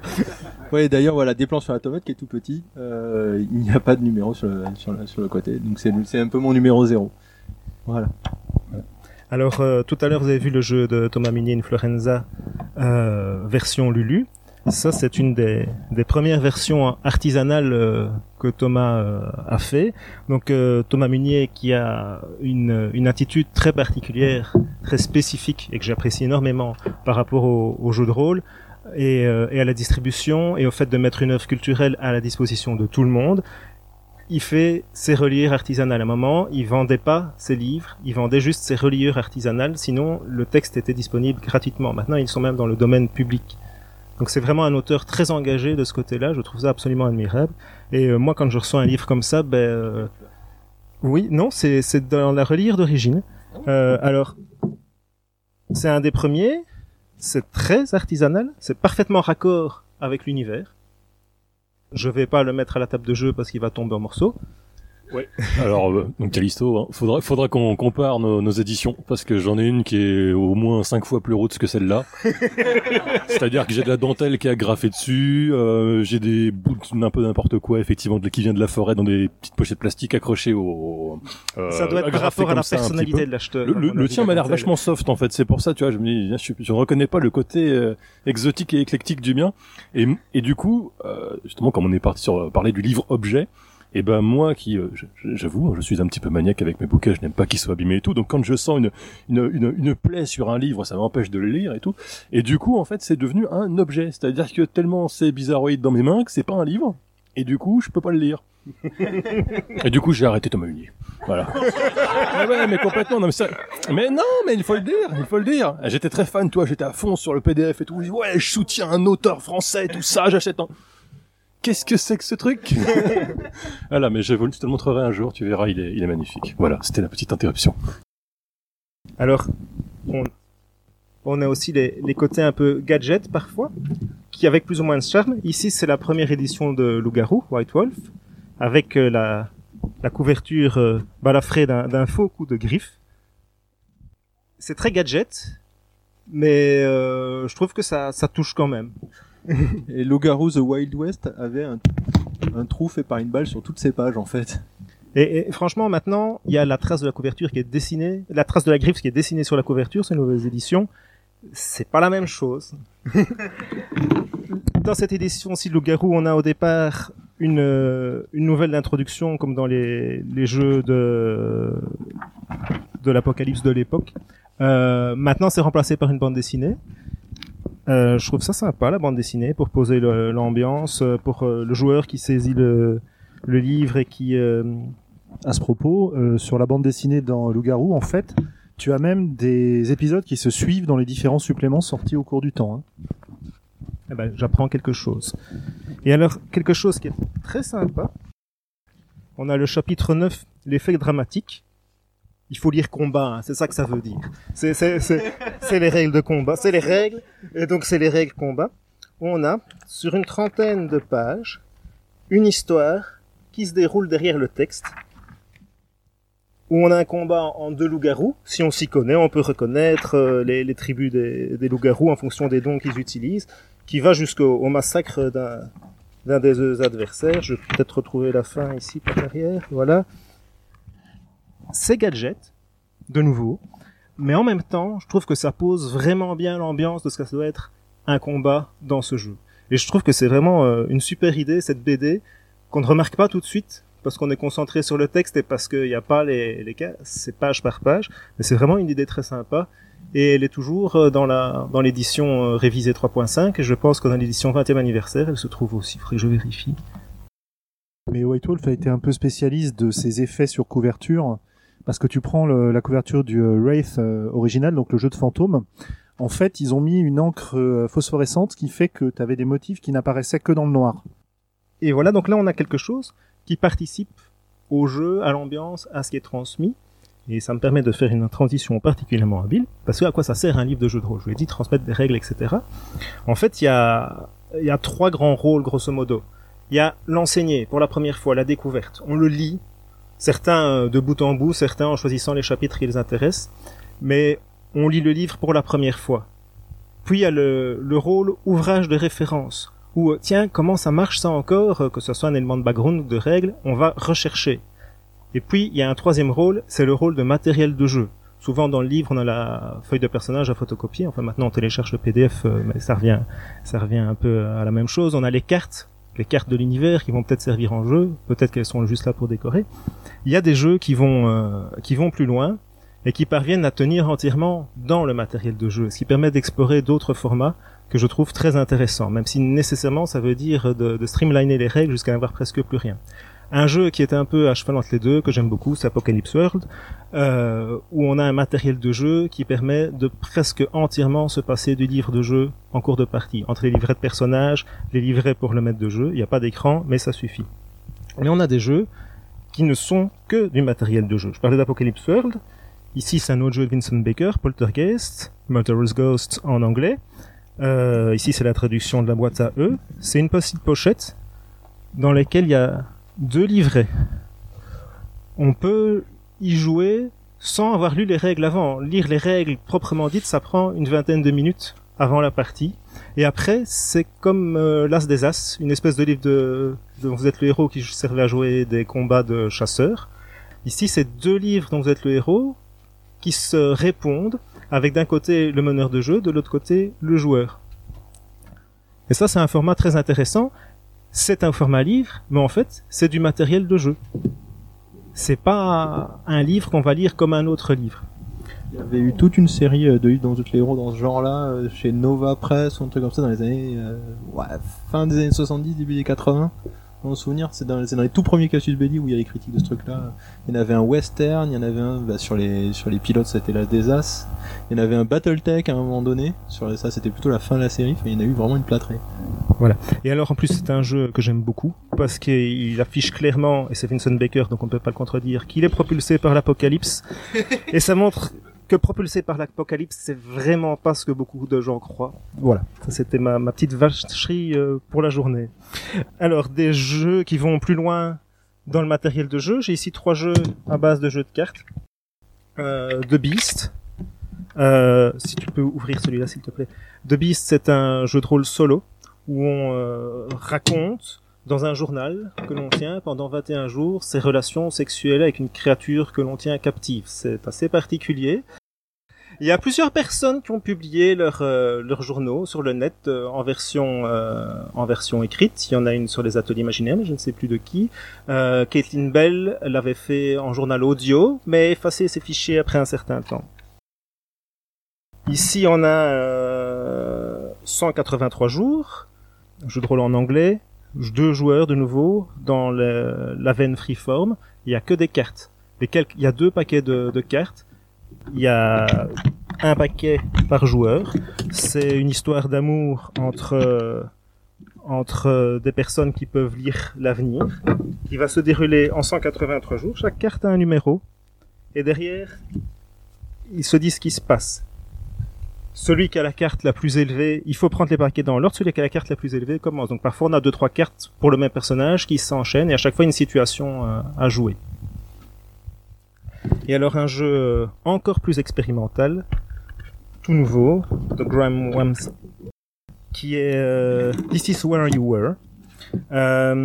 Ce sont, alors là je vais l'approcher de la caméra parce que j'espère qu'elle va faire la mise au point, des fausses plaques de rue qui dit ceci est l'endroit où quelque chose qui sont à disséminer dans un endroit. Il y a une petite date en bas de la, de la carte et elles sont écrites de manière à vous pousser à imaginer une histoire. Donc c'est un jeu de rôle qu'on peut jouer dans sa tête, qu'on peut jouer à plusieurs en se racontant ce qu'on imagine. C'est très expérimental. J'ai trouvé ça vraiment très très sympa, mais je ne l'ai pas encore testé malheureusement. Donc là on a vraiment plus que le jeu réduit au matériel de jeu. Et alors là je vous sors mon favori dans ce dans ce type-là, Fall of Magic, que beaucoup de gens attendent de voir en vrai, euh, le rouleau de parchemin, enfin pas de parchemin, de tissu. Voilà le jeu, la carte du jeu. Alors, je... En partie, parce que ce côté-ci est... Voilà. Non, c'est c'est fait exprès. En fait, on traverse le parchemin à un moment donné. Il y a des endroits pour passer dans le monde souterrain. Et quand on passe dans le monde souterrain, on retourne la carte et on va de l'autre côté. Donc là, c'est du matériel de jeu. On pourrait dire que c'est un gadget, mais ça apporte énormément à l'ambiance de jouer sur ce matériel de jeu-là. De même, les jetons de personnages en fausses pièces, avec de vrais reliefs, elles sont, elles sont vraiment magnifiques. Elles sont très très bien. Et on peut y associer les symboles qu'on veut. Par contre, le dé, lui, par contre, c'est, c'est pas tout à fait sans, euh, sans livre, vu qu'il y a un petit livret d'instructions ici, assez court. Voilà, celui-là, sincèrement, je regrette pas de l'avoir acheté, franchement. C'est un, excellent jeu, euh, un principe très simple. Enfin, vous irez écouter les vieux épisodes de Radio Rollist si vous voulez en savoir plus. je vais pas refaire toute la chronique ici. Voilà, donc ça, ça, ça montre vraiment où on peut aller hors du livre pour, euh, pour avoir des jeux qui fonctionnent parfaitement sans livre. Mais ça permet pas de faire euh, tous les types de jeux. Je veux pas voir Donjons et Dragons, que, quelle, quelle- quelque édition que ce soit, sauf peut-être de tout ou vieux, je veux pas le voir sous cette forme-ci, ça va pas fonctionner, je pense. Ou alors, euh, surprenez-moi. Voilà, je pense que j'ai fait un peu le tour. Écoute, moi, ça me fait penser à un jeu dont tu avais parlé, je crois, dans un radio release, qui est euh, un jeu qui se passe uniquement sur Internet. C'est Storium, je crois? Oui. Donc avec les euh, les cartes en format virtuel, pas de livre de jeu du tout. C'est Tout plus fait. une plateforme de jeu qu'un qu'un jeu lui-même. Euh, effectivement, parce que dans tout ce que vous présentez, il faut pas oublier que, euh, enfin, ce sera plutôt sous la forme d'une question. Est-ce que tout ce qui se passe en format informatique, en PDF, etc., on considère encore ça comme un objet ou pas, à votre avis? Alors, à mon avis, et c'est une chose qui m'embête, c'est que 99% des PDF de jeux de rôle qu'on fait, ils sont faits en pensant au format papier. Euh, et c'est valable partout. Euh, les chroniques d'Altaride, à l'époque où elles étaient euh, uniquement numériques, bah, ça visait clairement le format papier. Tous les jeux qui sortent uniquement en PDF, ça, ça, ça pense papier. Or, il y a d'autres formats que le PDF en informatique. Le PDF permet d'autres choses. C'est vraiment dommage. Moi, ce que j'attends, et je pense qu'on le verra assez rapidement, c'est un jeu où le matériel de jeu, c'est un smartphone, une tablette, et où le logiciel vous guide dans les étapes de résolution. Je pense qu'on va y arriver, on n'est pas très loin.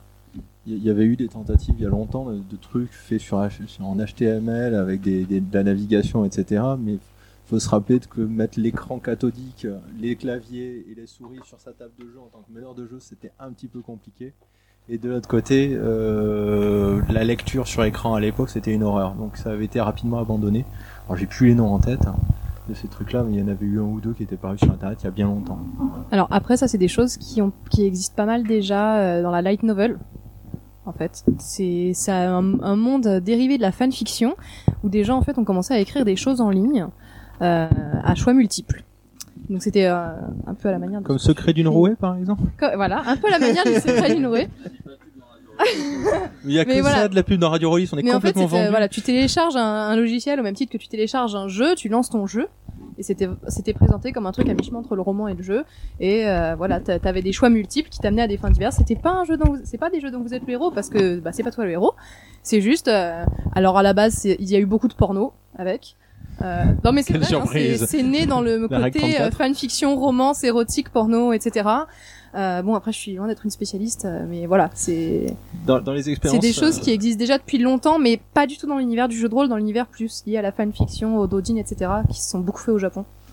Donc peut-être que des paliers sont à créer. Ben, je- moi, j'ai- j'ai- je pense, et euh, là- là-dessus, comme sera, sera mieux passé que moi pour en parler, mais il y avait un truc, c'était vraiment sympa, c'était Device 6, qui était une appli, qui était un bouquin sous forme d'application smartphone, où il fallait retourner son téléphone, faire des expériences, euh, rentrer des codes, euh, choper des indices, revenir en arrière, etc., pour avancer, réussir à avancer dans le roman. Donc il y avait vraiment une forte euh, euh, note de jeu dedans, et qui pourrait être aussi un- une inspiration pour, pour faire un, un- un jeu de rôle aussi euh, sous la forme d'une application ou d'un truc comme ça.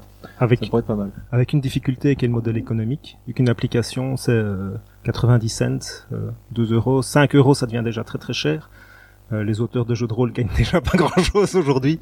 Si c'est pour vendre euh, sans app à 99 euros, euh, ça va vraiment être misérable. Et, et le coût de développement d'une app est largement supérieur à celle de, celui d'écriture d'un bouquin aussi, enfin d'un bouquin de jeu de rôle. Ça s'écrit quand même relativement vite dans certains cas.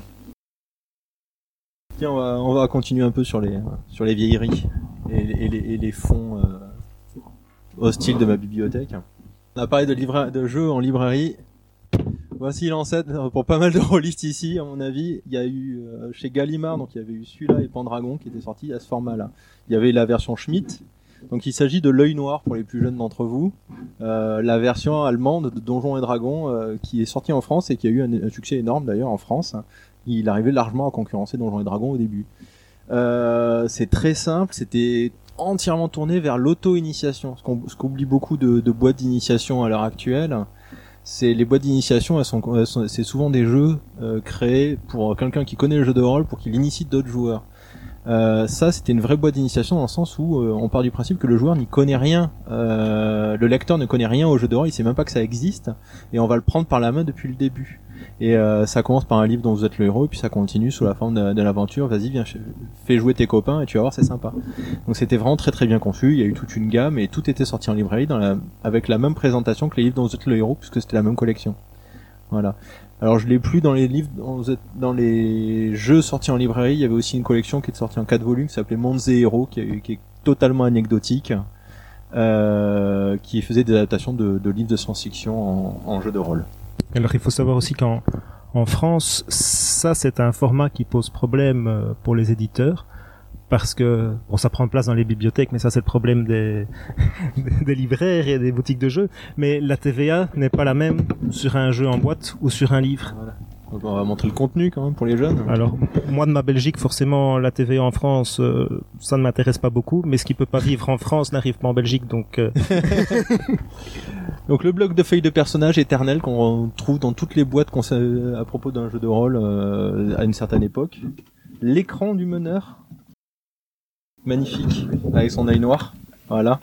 Alors il y a eu la boîte euh, version avancée du jeu où il était plus gros, avec plus de choses derrière, mais c'était déjà assez violent pour l'époque. Il faut avoir une bonne vue quoi. Ça s'adresse à des lecteurs jeunes. Et enfin donc euh, voilà, il y avait des dés, je les ai remis pour la photo. Il y avait un petit crayon aussi.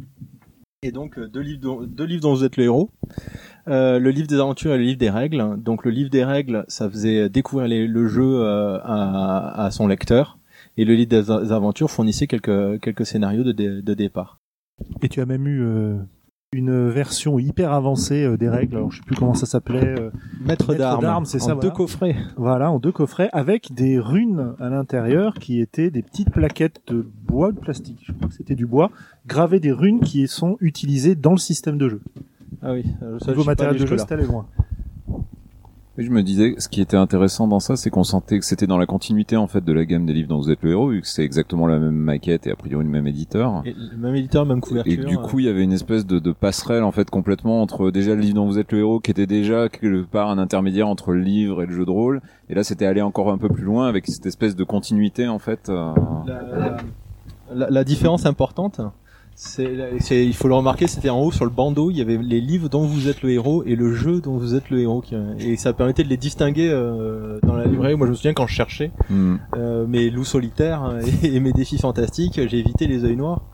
Euh, Ah ouais, sur moi, cette je- base-là parce que c'était mon frère qui les faisait jouer. Je me souviens, c'était Terre de légende, je crois, ils avaient fait aussi, euh, qui était un autre truc de jeu de rôle, euh, dé- déguisé en livre dont vous êtes le héros. J'ai Voilà. passé euh, des mois entiers à essayer de comprendre pourquoi il- c'était pas du tout un livre dont vous êtes le héros et comment ça marchait, c'était quoi ce truc, avant de découvrir effectivement qu'il y avait marqué un jeu et pas un livre. Voilà, moi j'ai commencé avec euh, Pendragon acheté dans la même collection par Oui, exemple. Voilà. Acheté à la Fnac, ouais, tout à fait. Gallimard. alors je ne sais pas s'il y a d'autres personnes qui ont encore des choses à montrer. Oh, J'en ai encore quelques-unes. Rêve Là, de on va dragon. finir- on va finir. Ouais, notre dernier. Allez. Donc, Re 2 2. Donc, euh, Rêve de Dragon, première édition. Alors, on parlait des jaquettes fragiles. Celle-là, elle n'est pas blindée. Hein. C'était c'était publié par un petit éditeur de, de fanzine quand même à la base. Voilà, ça s'effondre. C'est les nouvelles éditions fantastiques. Donc, on a l'écran magnifiquement illustré. Euh, faut savoir que dans, dans Rêve de Dragon, il y a des très belles illustrations de Bernard Verlac, euh, alias Tinius, décédé dans les circonstances que l'on sait, et qui était très très belle à l'époque. Par contre, la couverture du jeu, elle, elle était un peu douloureuse, quoi. voilà. Après, dedans, vous avez deux livres, euh, l'un pour les règles, l'un pour les scénarios, comme c'est fait souvent, avec une présentation très euh, bah, d'époque, quoi. hein. Voilà, c'est, J'avoue que je suis jamais arrivé au bout, rien qu'à cause de la maquette. Voilà, je vais laisser la place pour les vieilleries euh, à d'autres. Bah, merci à tous les deux. Alors juste moi ce que je ce que je retiens de tout ça c'est quand même que euh, à part quelques exceptions là que notamment euh, Gerhard tu nous as montré euh, le, le format c'est finalement surtout un truc euh, enfin les, les, les formats qui sortent de la norme c'est surtout un, un, truc un petit peu de luxe ou pour rajouter un truc mais finalement c'est pas il y a pas beaucoup de jeux de rôle qui intègrent vraiment cette différence de format dans le dans leur euh, dans leur idée, à part peut-être des jeux comme Fall of Magic ou des trucs comme ça. Et euh, du coup, tant qu'on est dans le, le côté format qui en fait un objet de luxe, etc. Là, Thomas, il nous a ramené deux trucs qui sont, euh, je pense, euh, dans le genre bouquet final. Euh, je te laisse euh, les présenter dans l'ordre que tu veux. Ouais, alors, juste vite faire, euh, on retourne dans les années 80, en fait, j'ai quasiment tout qui est de, de 88. Euh, et ça, à l'extérieur, c'est multimonde, ça a l'air d'un d'un jeu complètement normal euh, de l'époque. Euh, donc fin des années 80, début des années 90, euh, Oriflamme, une boîte noire, donc si vous avez eu euh, Elric ou Hawkmoon, c'était le même genre de truc. On a parlé d'ordinateur, faut savoir qu'on n'a pas toujours eu des tablettes et des smartphones. Donc, donc les, les plus jeunes, les plus jeunes ici ne savent pas ce que ce que c'est. Je suis en train de montrer une disquette 5 pouces 1 quart. Donc la, la notion du floppy disk, n'est-ce pas, parce qu'il était vraiment floppy. voilà. Donc euh, et là. Voilà, voilà. Donc, euh, donc, donc cette chose-là contient des données informatiques à base de, de 0 et de 1. Euh, et, et alors, on se dit, mais s'il y a un programme là-dedans, c'est que le, le système doit être super compliqué. On a parlé de Mega 3 et des, des cla- tableurs Excel. Alors en fait, non, pas du tout. Euh, et et l'intérêt de, de, de ce jeu qui est de la SF, que certains euh, appelleront de fade et anecdotique, il y a eu entre autres des donc il y a différents livrets avec classiques, les règles, background, mais il y a aussi pour la création de perso alors je montre mais très rapidement un truc typique de l'époque qui est euh, l'étape de réussite qui oui pique un peu mais l'intérêt c'est qu'en fait on crée son personnage avec un test de personnalité. Donc le fait d'avoir un petit livret comme ça à part permet bah, de filer les tests de personnalité aux gens et euh, ils peuvent cocher leurs cases et ça va ça va créer leur perso. Et en fait le programme là permet de se créer un, le perso comme ça. Donc vous pouvez comme ça remplir votre test de personnalité. Alors je sais pas si c'est programmé en basique ou que sais-je euh, et ça tourne sur votre PC si vous avez un lecteur 5 pouces 1 quart donc hein, ce- ce- voilà. Mais comme quoi là c'était juste bah, vous jouiez le fait de remplir votre test de personnalité, ça vous ça vous crée votre personnage. On va continuer dans les disques. Juste, euh, par- ça me rappelle en fait la, la, la troisième édition de Donjon. Je sais pas si tu te souviens. euh, en fait, c'était livré avec un DVD, enfin ou un CD, de cré... avec un logiciel de création de perso. C'était le une espèce de retour en fait de l'informatique dans le dans le jeu de rôle. euh. Bon, aujourd'hui, si vous voulez jouer avec Lipspace, de toute façon, vous avez besoin d'un tableau Excel pour dépenser vos points de création. Ouais, Donc, alors euh, un des, un, un des, un des jeux qui a le plus besoin d'un, générateur automatique en ligne et il existe, enfin il a existé puisque maintenant ça n'existe plus.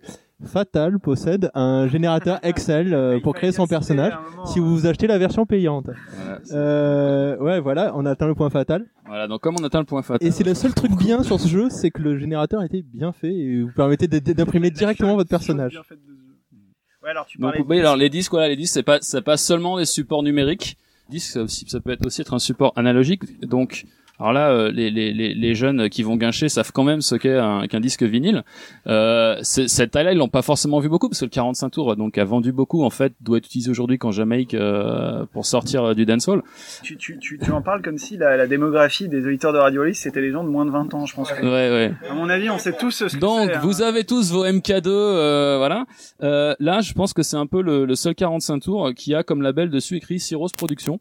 Donc pour ceux qui connaissent Cyros, ils ont peut-être comme moi commencé avec Innomine Stanis, mais avant l'époque euh, INS et compagnie, bah il y avait euh, il y avait l'époque Zone. Donc Zone, euh, le jeu qui craint, Zone, le, jeu où on jouait à ce qu'on n'appelait pas encore à l'époque des jeunes de banlieue qui a eu des suppléments, notamment Zone Plus. Euh, Zone Plus c'est important pour un certain nombre de choses. Donc le bouquin, ils sont allés plus loin que le bouquin. D'abord, il y a une première aide de jeu qui est un, un canevas. Donc vous êtes supposé prendre une aiguille, faire des trous, amener du fil et broder ce magnifique euh, canevas. Alors donc c'est une page recouverte de points gris, on ne voit rien du tout. Voilà, alors il, y a, il semble qu'il y a des gens qui l'ont fait. Il y a aussi un truc qui se faisait pas mal à l'époque dans les années 80, c'était les figurines, parce que pour les combats, n'est-ce pas, on avait besoin de figurines.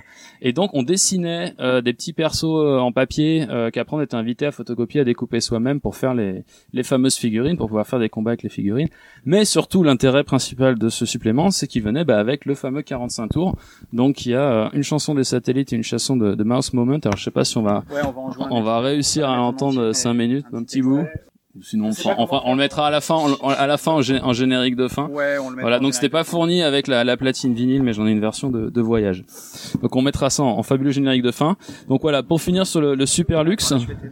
Ouais, parce qu'on va avoir besoin deux. Donc hier soir, euh, je suis allé à Yverdon en Suisse, euh, parce que j'habite pas trop trop loin, et euh, il y a un gars qui s'appelle Patrick Savary, qui est un des deux créateurs d'un jeu qui s'appelle Laborantus, qui est assez mythique.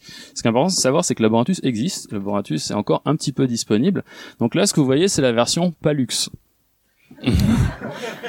Et ce jeu, alors ouvre la boîte, ce, jeu est novateur par tout un tas d'aspects. Puisqu'on a parlé crowdfunding et, luxe, alors ça c'est pour à côté. Donc c'est un jeu, la version vrai luxe euh, coûte 4000 francs suisses, donc euh, c'est à peu près la même chose en euros. Euh, la version un petit peu moins luxe euh, doit être dans les 600 euh, si je ne me souviens bien. Et ça donc c'est une version qui est assez abordable, qui doit être dans les dans les 150 euros. euh, voilà. Alors c'est un jeu médiéval onirique et on parlait de l'utilisation du matos euh, et, et de son intérêt. Alors les règles sont un livre de règles à peu près standard. À part pour le format, voilà. Donc, euh, alors c'est marrant parce que je lui disais ouais, c'est marrant, on, on risque pas de le voir de sitôt en PDF à cause des difficultés de scan. Et il m'a dit oui, mais nous à l'époque c'était les photocopies. Donc effectivement, ne pas être à 4 en fait permettait aussi de, de rendre la, la copie euh, plus difficile. Alors c'est un jeu qui aussi donc à son époque a des tableaux. Et bah, les tableaux, ils sont sur un joli carton euh, aussi. En fait, à l'usage, c'est pas si compliqué que ça. On lance très peu de dés. C'est juste que bah, sur les tableaux, il y a tout écrit. Donc ça, par exemple, c'est le système de combat. Donc on lance pas des points de dégâts. C'est juste que selon l'endroit où tu arrives sur le tableau, on va dire euh, combien de points de vie t'as perdu et si t'as pété ton arme. quoi. Donc euh, ça fait peur, mais on peut y arriver rapidement. Et c'est le même genre de, de, de calligraphie médiévale un peu que vous voyez dans Rêve de Dragon d'ailleurs dans les euh, dans les vieilles éditions. C'est un jeu où il faut manger euh, parce que votre perso sinon il meurt de faim et donc vous devez chasser. Et donc ça c'est un tableau de chasse, le, littéralement le tableau de chasse. donc euh, vous voyez ce que vous avez trouvé en en faisant euh, la chasse ou en trouvant des engins. Et là, c'est là où, où Laboratus devient euh, vraiment important et aussi précurseur. Donc après le fameux bloc de personnages, de feuilles de personnages qui n'est pas à 4 bien sûr. Euh, bah voilà, donc c'est euh, le gibier, les créatures et euh, les engins. Et donc vous avez des petites boîtes en noir euh, qui ressemblent à du cuir en carton avec de la belle dorure dessus et dessus dedans il y a euh, des aquarelles euh, donc de Patrick Savary. Alors euh, si vous avez euh, par exemple joué à Everway euh, de Wizard of the Coast, donc avait un stock euh, d'illustrations énorme à cause de Magic, il fallait qu'ils écoulent un peu leurs cartes. Ils avaient fait ça bah, avec des, des cartes un peu format Magic où il y avait un petit dessin, puis derrière les, les caractères du monstre quoi. Et bah euh, sept ans avant euh, avant Everway, il y avait Laborinthus, donc il y avait bah, une créature avec un- une peinture donc Patrick Savary m'a dit qui était à dessin assez flou en fait pour que le- les gens soient pas quand même fixés. Derrière une description et euh, vous lanciez un dé et vous voyez bah, ce qui se passe en fait. C'est euh, le côté quelle est sa réaction, est-ce qu'elle est hostile ou pas? euh, et il y a même des, des nouvelles intrigues en fait. Donc on pouvait utiliser ça pour améliorer un peu le la variabilité du scénario qui ne s'appelait pas un scénario, qui s'appelait un scénarium. Et euh, là, sur le coup, alors attends, ça c'est le supplément. Euh, le scénarium, euh, sur, le- sur, le coup, sur le coup, je me suis dit bon, c'est euh, c'est du pipeau, c'est c'est juste un scénar. Et non, on en on en revient à la à la notion du de, de l'objet, est-ce qu'on l'utilise en partie ou pas? Ben, Celui-là, on l'utilise en partie en fait pour tout un tas de raisons. Euh, alors d'abord, c'est assez pas mal. euh, vous savez, aujourd'hui, on a des, euh, des écrans de warning euh, en pop-up. Donc là, vous avez la pop, le pop-up euh, en papier. Donc c'est une feuille qui vous dit attention, c'est seulement MJ de lire euh, ce scénarium. Ensuite, vous avez euh, des feuillets plus ou moins vo- volants, donc qui démarrent avec euh, en fait le concept de l'histoire résumé en une phrase. Après, le concept de l'histoire résumé en un paragraphe. Donc vraiment, vous lisez ça progressivement. Et après, il y a une série de, de scènes en fait, euh, avec vraiment numérotées euh, dans l'ordre. Alors, on n'est pas obligé de les faire dans cet ordre-là. Et à chaque fois, ils disent bah voilà, n'hésitez pas à tirer une carte de tel truc ou de tel truc à tel moment. Donc c'est très textuel, c'est très euh, vertical, c'est très linéaire. Mais là où ça devient vraiment la vraie expérience Laborinthus, donc ce sont les photogrammes qui contiennent en fait le reste du scénar. Donc c'est-à-dire que la trame de base est purement texte, mais euh, les petits détails et les rencontres sont des photos euh, que le MJ est supposé montrer aux joueurs, et tout ce qui est sur la photo est vrai. Donc s'ils remarquent un petit détail qu'ils ont envie de construire dessus, euh, ah il a ses lacets défaits, bon bah j'en profite pour faire ça, voilà, il y a aucun souci. Donc ça vient du, du musée de l'Élysée à Lausanne, qui est un grand musée de la, de la photographie, avec derrière une explication de qui est le perso, euh, quels sont les, objets importants, pourquoi, des commentaires manuscrits euh, de, l'auteur euh, à côté pour justement expliquer comment l'utiliser. Et donc tout le scénario avance comme ça au fur et à mesure en alternant photos et puis bah, jeu, jeu de rôle classique. Et à l'époque, ils voulaient vraiment faire ça pour qu'il y ait un, un côté hédoniste, kiffant. euh, on veut du beau matos, on veut bien manger, on veut vraiment avoir un, un mouvement très, très agréable. Ils ont galéré aussi pour le vendre, mais ils sont allés fait, allés, à l'époque faire du porte-à-porte en librairie. Et pour la le, le financement participatif de l'époque. et voilà. Alors, et alors pour le, le financer, ils ont dit, bah en fait, c'était les, les tirages de tête super chers en fait étaient vendus bah, à des amateurs euh, d'art qui étaient pas particulièrement rôlistes, mais qui trouvaient le, le bouquin, les aquarelles magnifiques. Faut savoir dans les tirages de tête, vous avez les, euh, les plaques qui ont été utilisées pour faire les gravures du bouquin. elles sont dans le coffret. Voilà, donc vous vous, vous achetez une version euh, voilà une, une version unique. Et euh, une des libraires ou la première libraire qui sont allées voir s'appelait Marie-Hélène Jeanneret et euh, elle a elle savait pas ce que c'était, trouvait ça intéressant, elle a joué, elle a trouvé ça génial, elle a trouvé le joueur génial aussi et euh, depuis ils sont toujours ensemble. C'est-à-dire que le couple s'est formé euh, grâce à Laborantus, ils sont toujours en couple et euh, donc elle a vendu beaucoup de Laborantus euh, dans sa librairie, ça, ça a bien marché. Et elle a euh, donc joué, euh, c'est une campagne en quatre parties. Les deux derniers n'ont jamais été publiés pour cause de finances compliquées, mais il y en a une qui est un des volets qui a été qui a été publié donc Abraxas, donc ça c'est le supplément. Donc deuxième volet de la campagne. En quatrième de couve, en fait derrière, il y a un petit mot manuscrit euh, en mode je ne suis pas MJ mais donc c'est le témoignage de la joueuse qui explique euh, dans quel état elle a été euh, suite à avoir joué le scénario. Donc fatalement, ça donne envie de, de, de jouer le scénar. Et là, ils se sont dit bon, on a des photos, on a des cartes, euh, il y a de l'aquarelle et tout. Comment est-ce qu'on peut euh, aller encore plus loin? Bah voilà, faut savoir que dans le scénario, à un moment, il faut jouer contre un PNJ un, un jeu de société. Bon bah ils ont fait le jeu de société. Donc euh, alors, pour enlever les photos là, ouais, les photogrammes. Voilà, donc c'est une variante des, des dames. Donc il y, y a un damier, alors on peut le séparer. Et en fait, c'est deux damiers et c'est important parce que c'est un jeu de dames. Donc il se joue avec des pions carrés, donc ils sont fournis dans la pochette. Vous avez des pions en bois qui sont dans le dans le coffret et vous pouvez soit déplacer le pion euh, d'une case, soit vous pouvez déplacer le plateau. C'est-à-dire qu'un des mouvements de jeu, c'est vous faites glisser, vous ouvrez, vous refermez les, euh, les cases pour pousser les, euh, bah, tous les pions qui sont sur le sur le jeu, quoi. Donc voilà, ils ont vraiment poussé le délire jusqu'au bout. À la fin, ça n'a pas été financièrement viable, mais pour eux, ça participait, ça participait pardon d'un, voilà d'un art total. euh, il y avait l'auteur vraiment euh, qui, qui venait d'une structure littéraire, d'une formation littéraire classique. L'illustrateur qui venait d'une formation euh, graphique classique et ils se sont dit bah non nous ce qu'on voulait c'était euh, voilà créer l'objet euh, aller jusqu'au bout et advienne que pourra quoi. Bon bah là je crois que tu as définitivement gagné le, le game du, du livre objet, on, va, on va sans doute euh, finir là-dessus, on, on va passer euh, ton disque en, en générique de fin si on, si on y arrive. Euh, bah, je voulais juste remercier pour finir euh, bah, déjà euh, vous tous qui êtes venus parce que sinon on aurait eu sacrément l'air con. Euh, je voulais remercier évidemment Tonton Cobal pour ses conseils et pour son punch. Euh, je voulais remercier Eugénie pour nous avoir accueillis gentiment à Caribde, l'ensemble de l'équipe euh, pour euh, les objets. Alors, on, on les a pas tous présentés, je pense qu'il y en a encore d'autres. Il y a une euh, chaîne dans la salle. voilà, vous pourrez, vous, vous, vous pourrez les, vous pourrez les, les, les regarder euh, une fois euh, l'émission terminée. Et puis un grand, grand, grand, grand merci à Julien qui a assuré euh, la technique depuis euh, tout à l'heure. Euh, et voilà, bah, j'ai envie de dire euh, générique.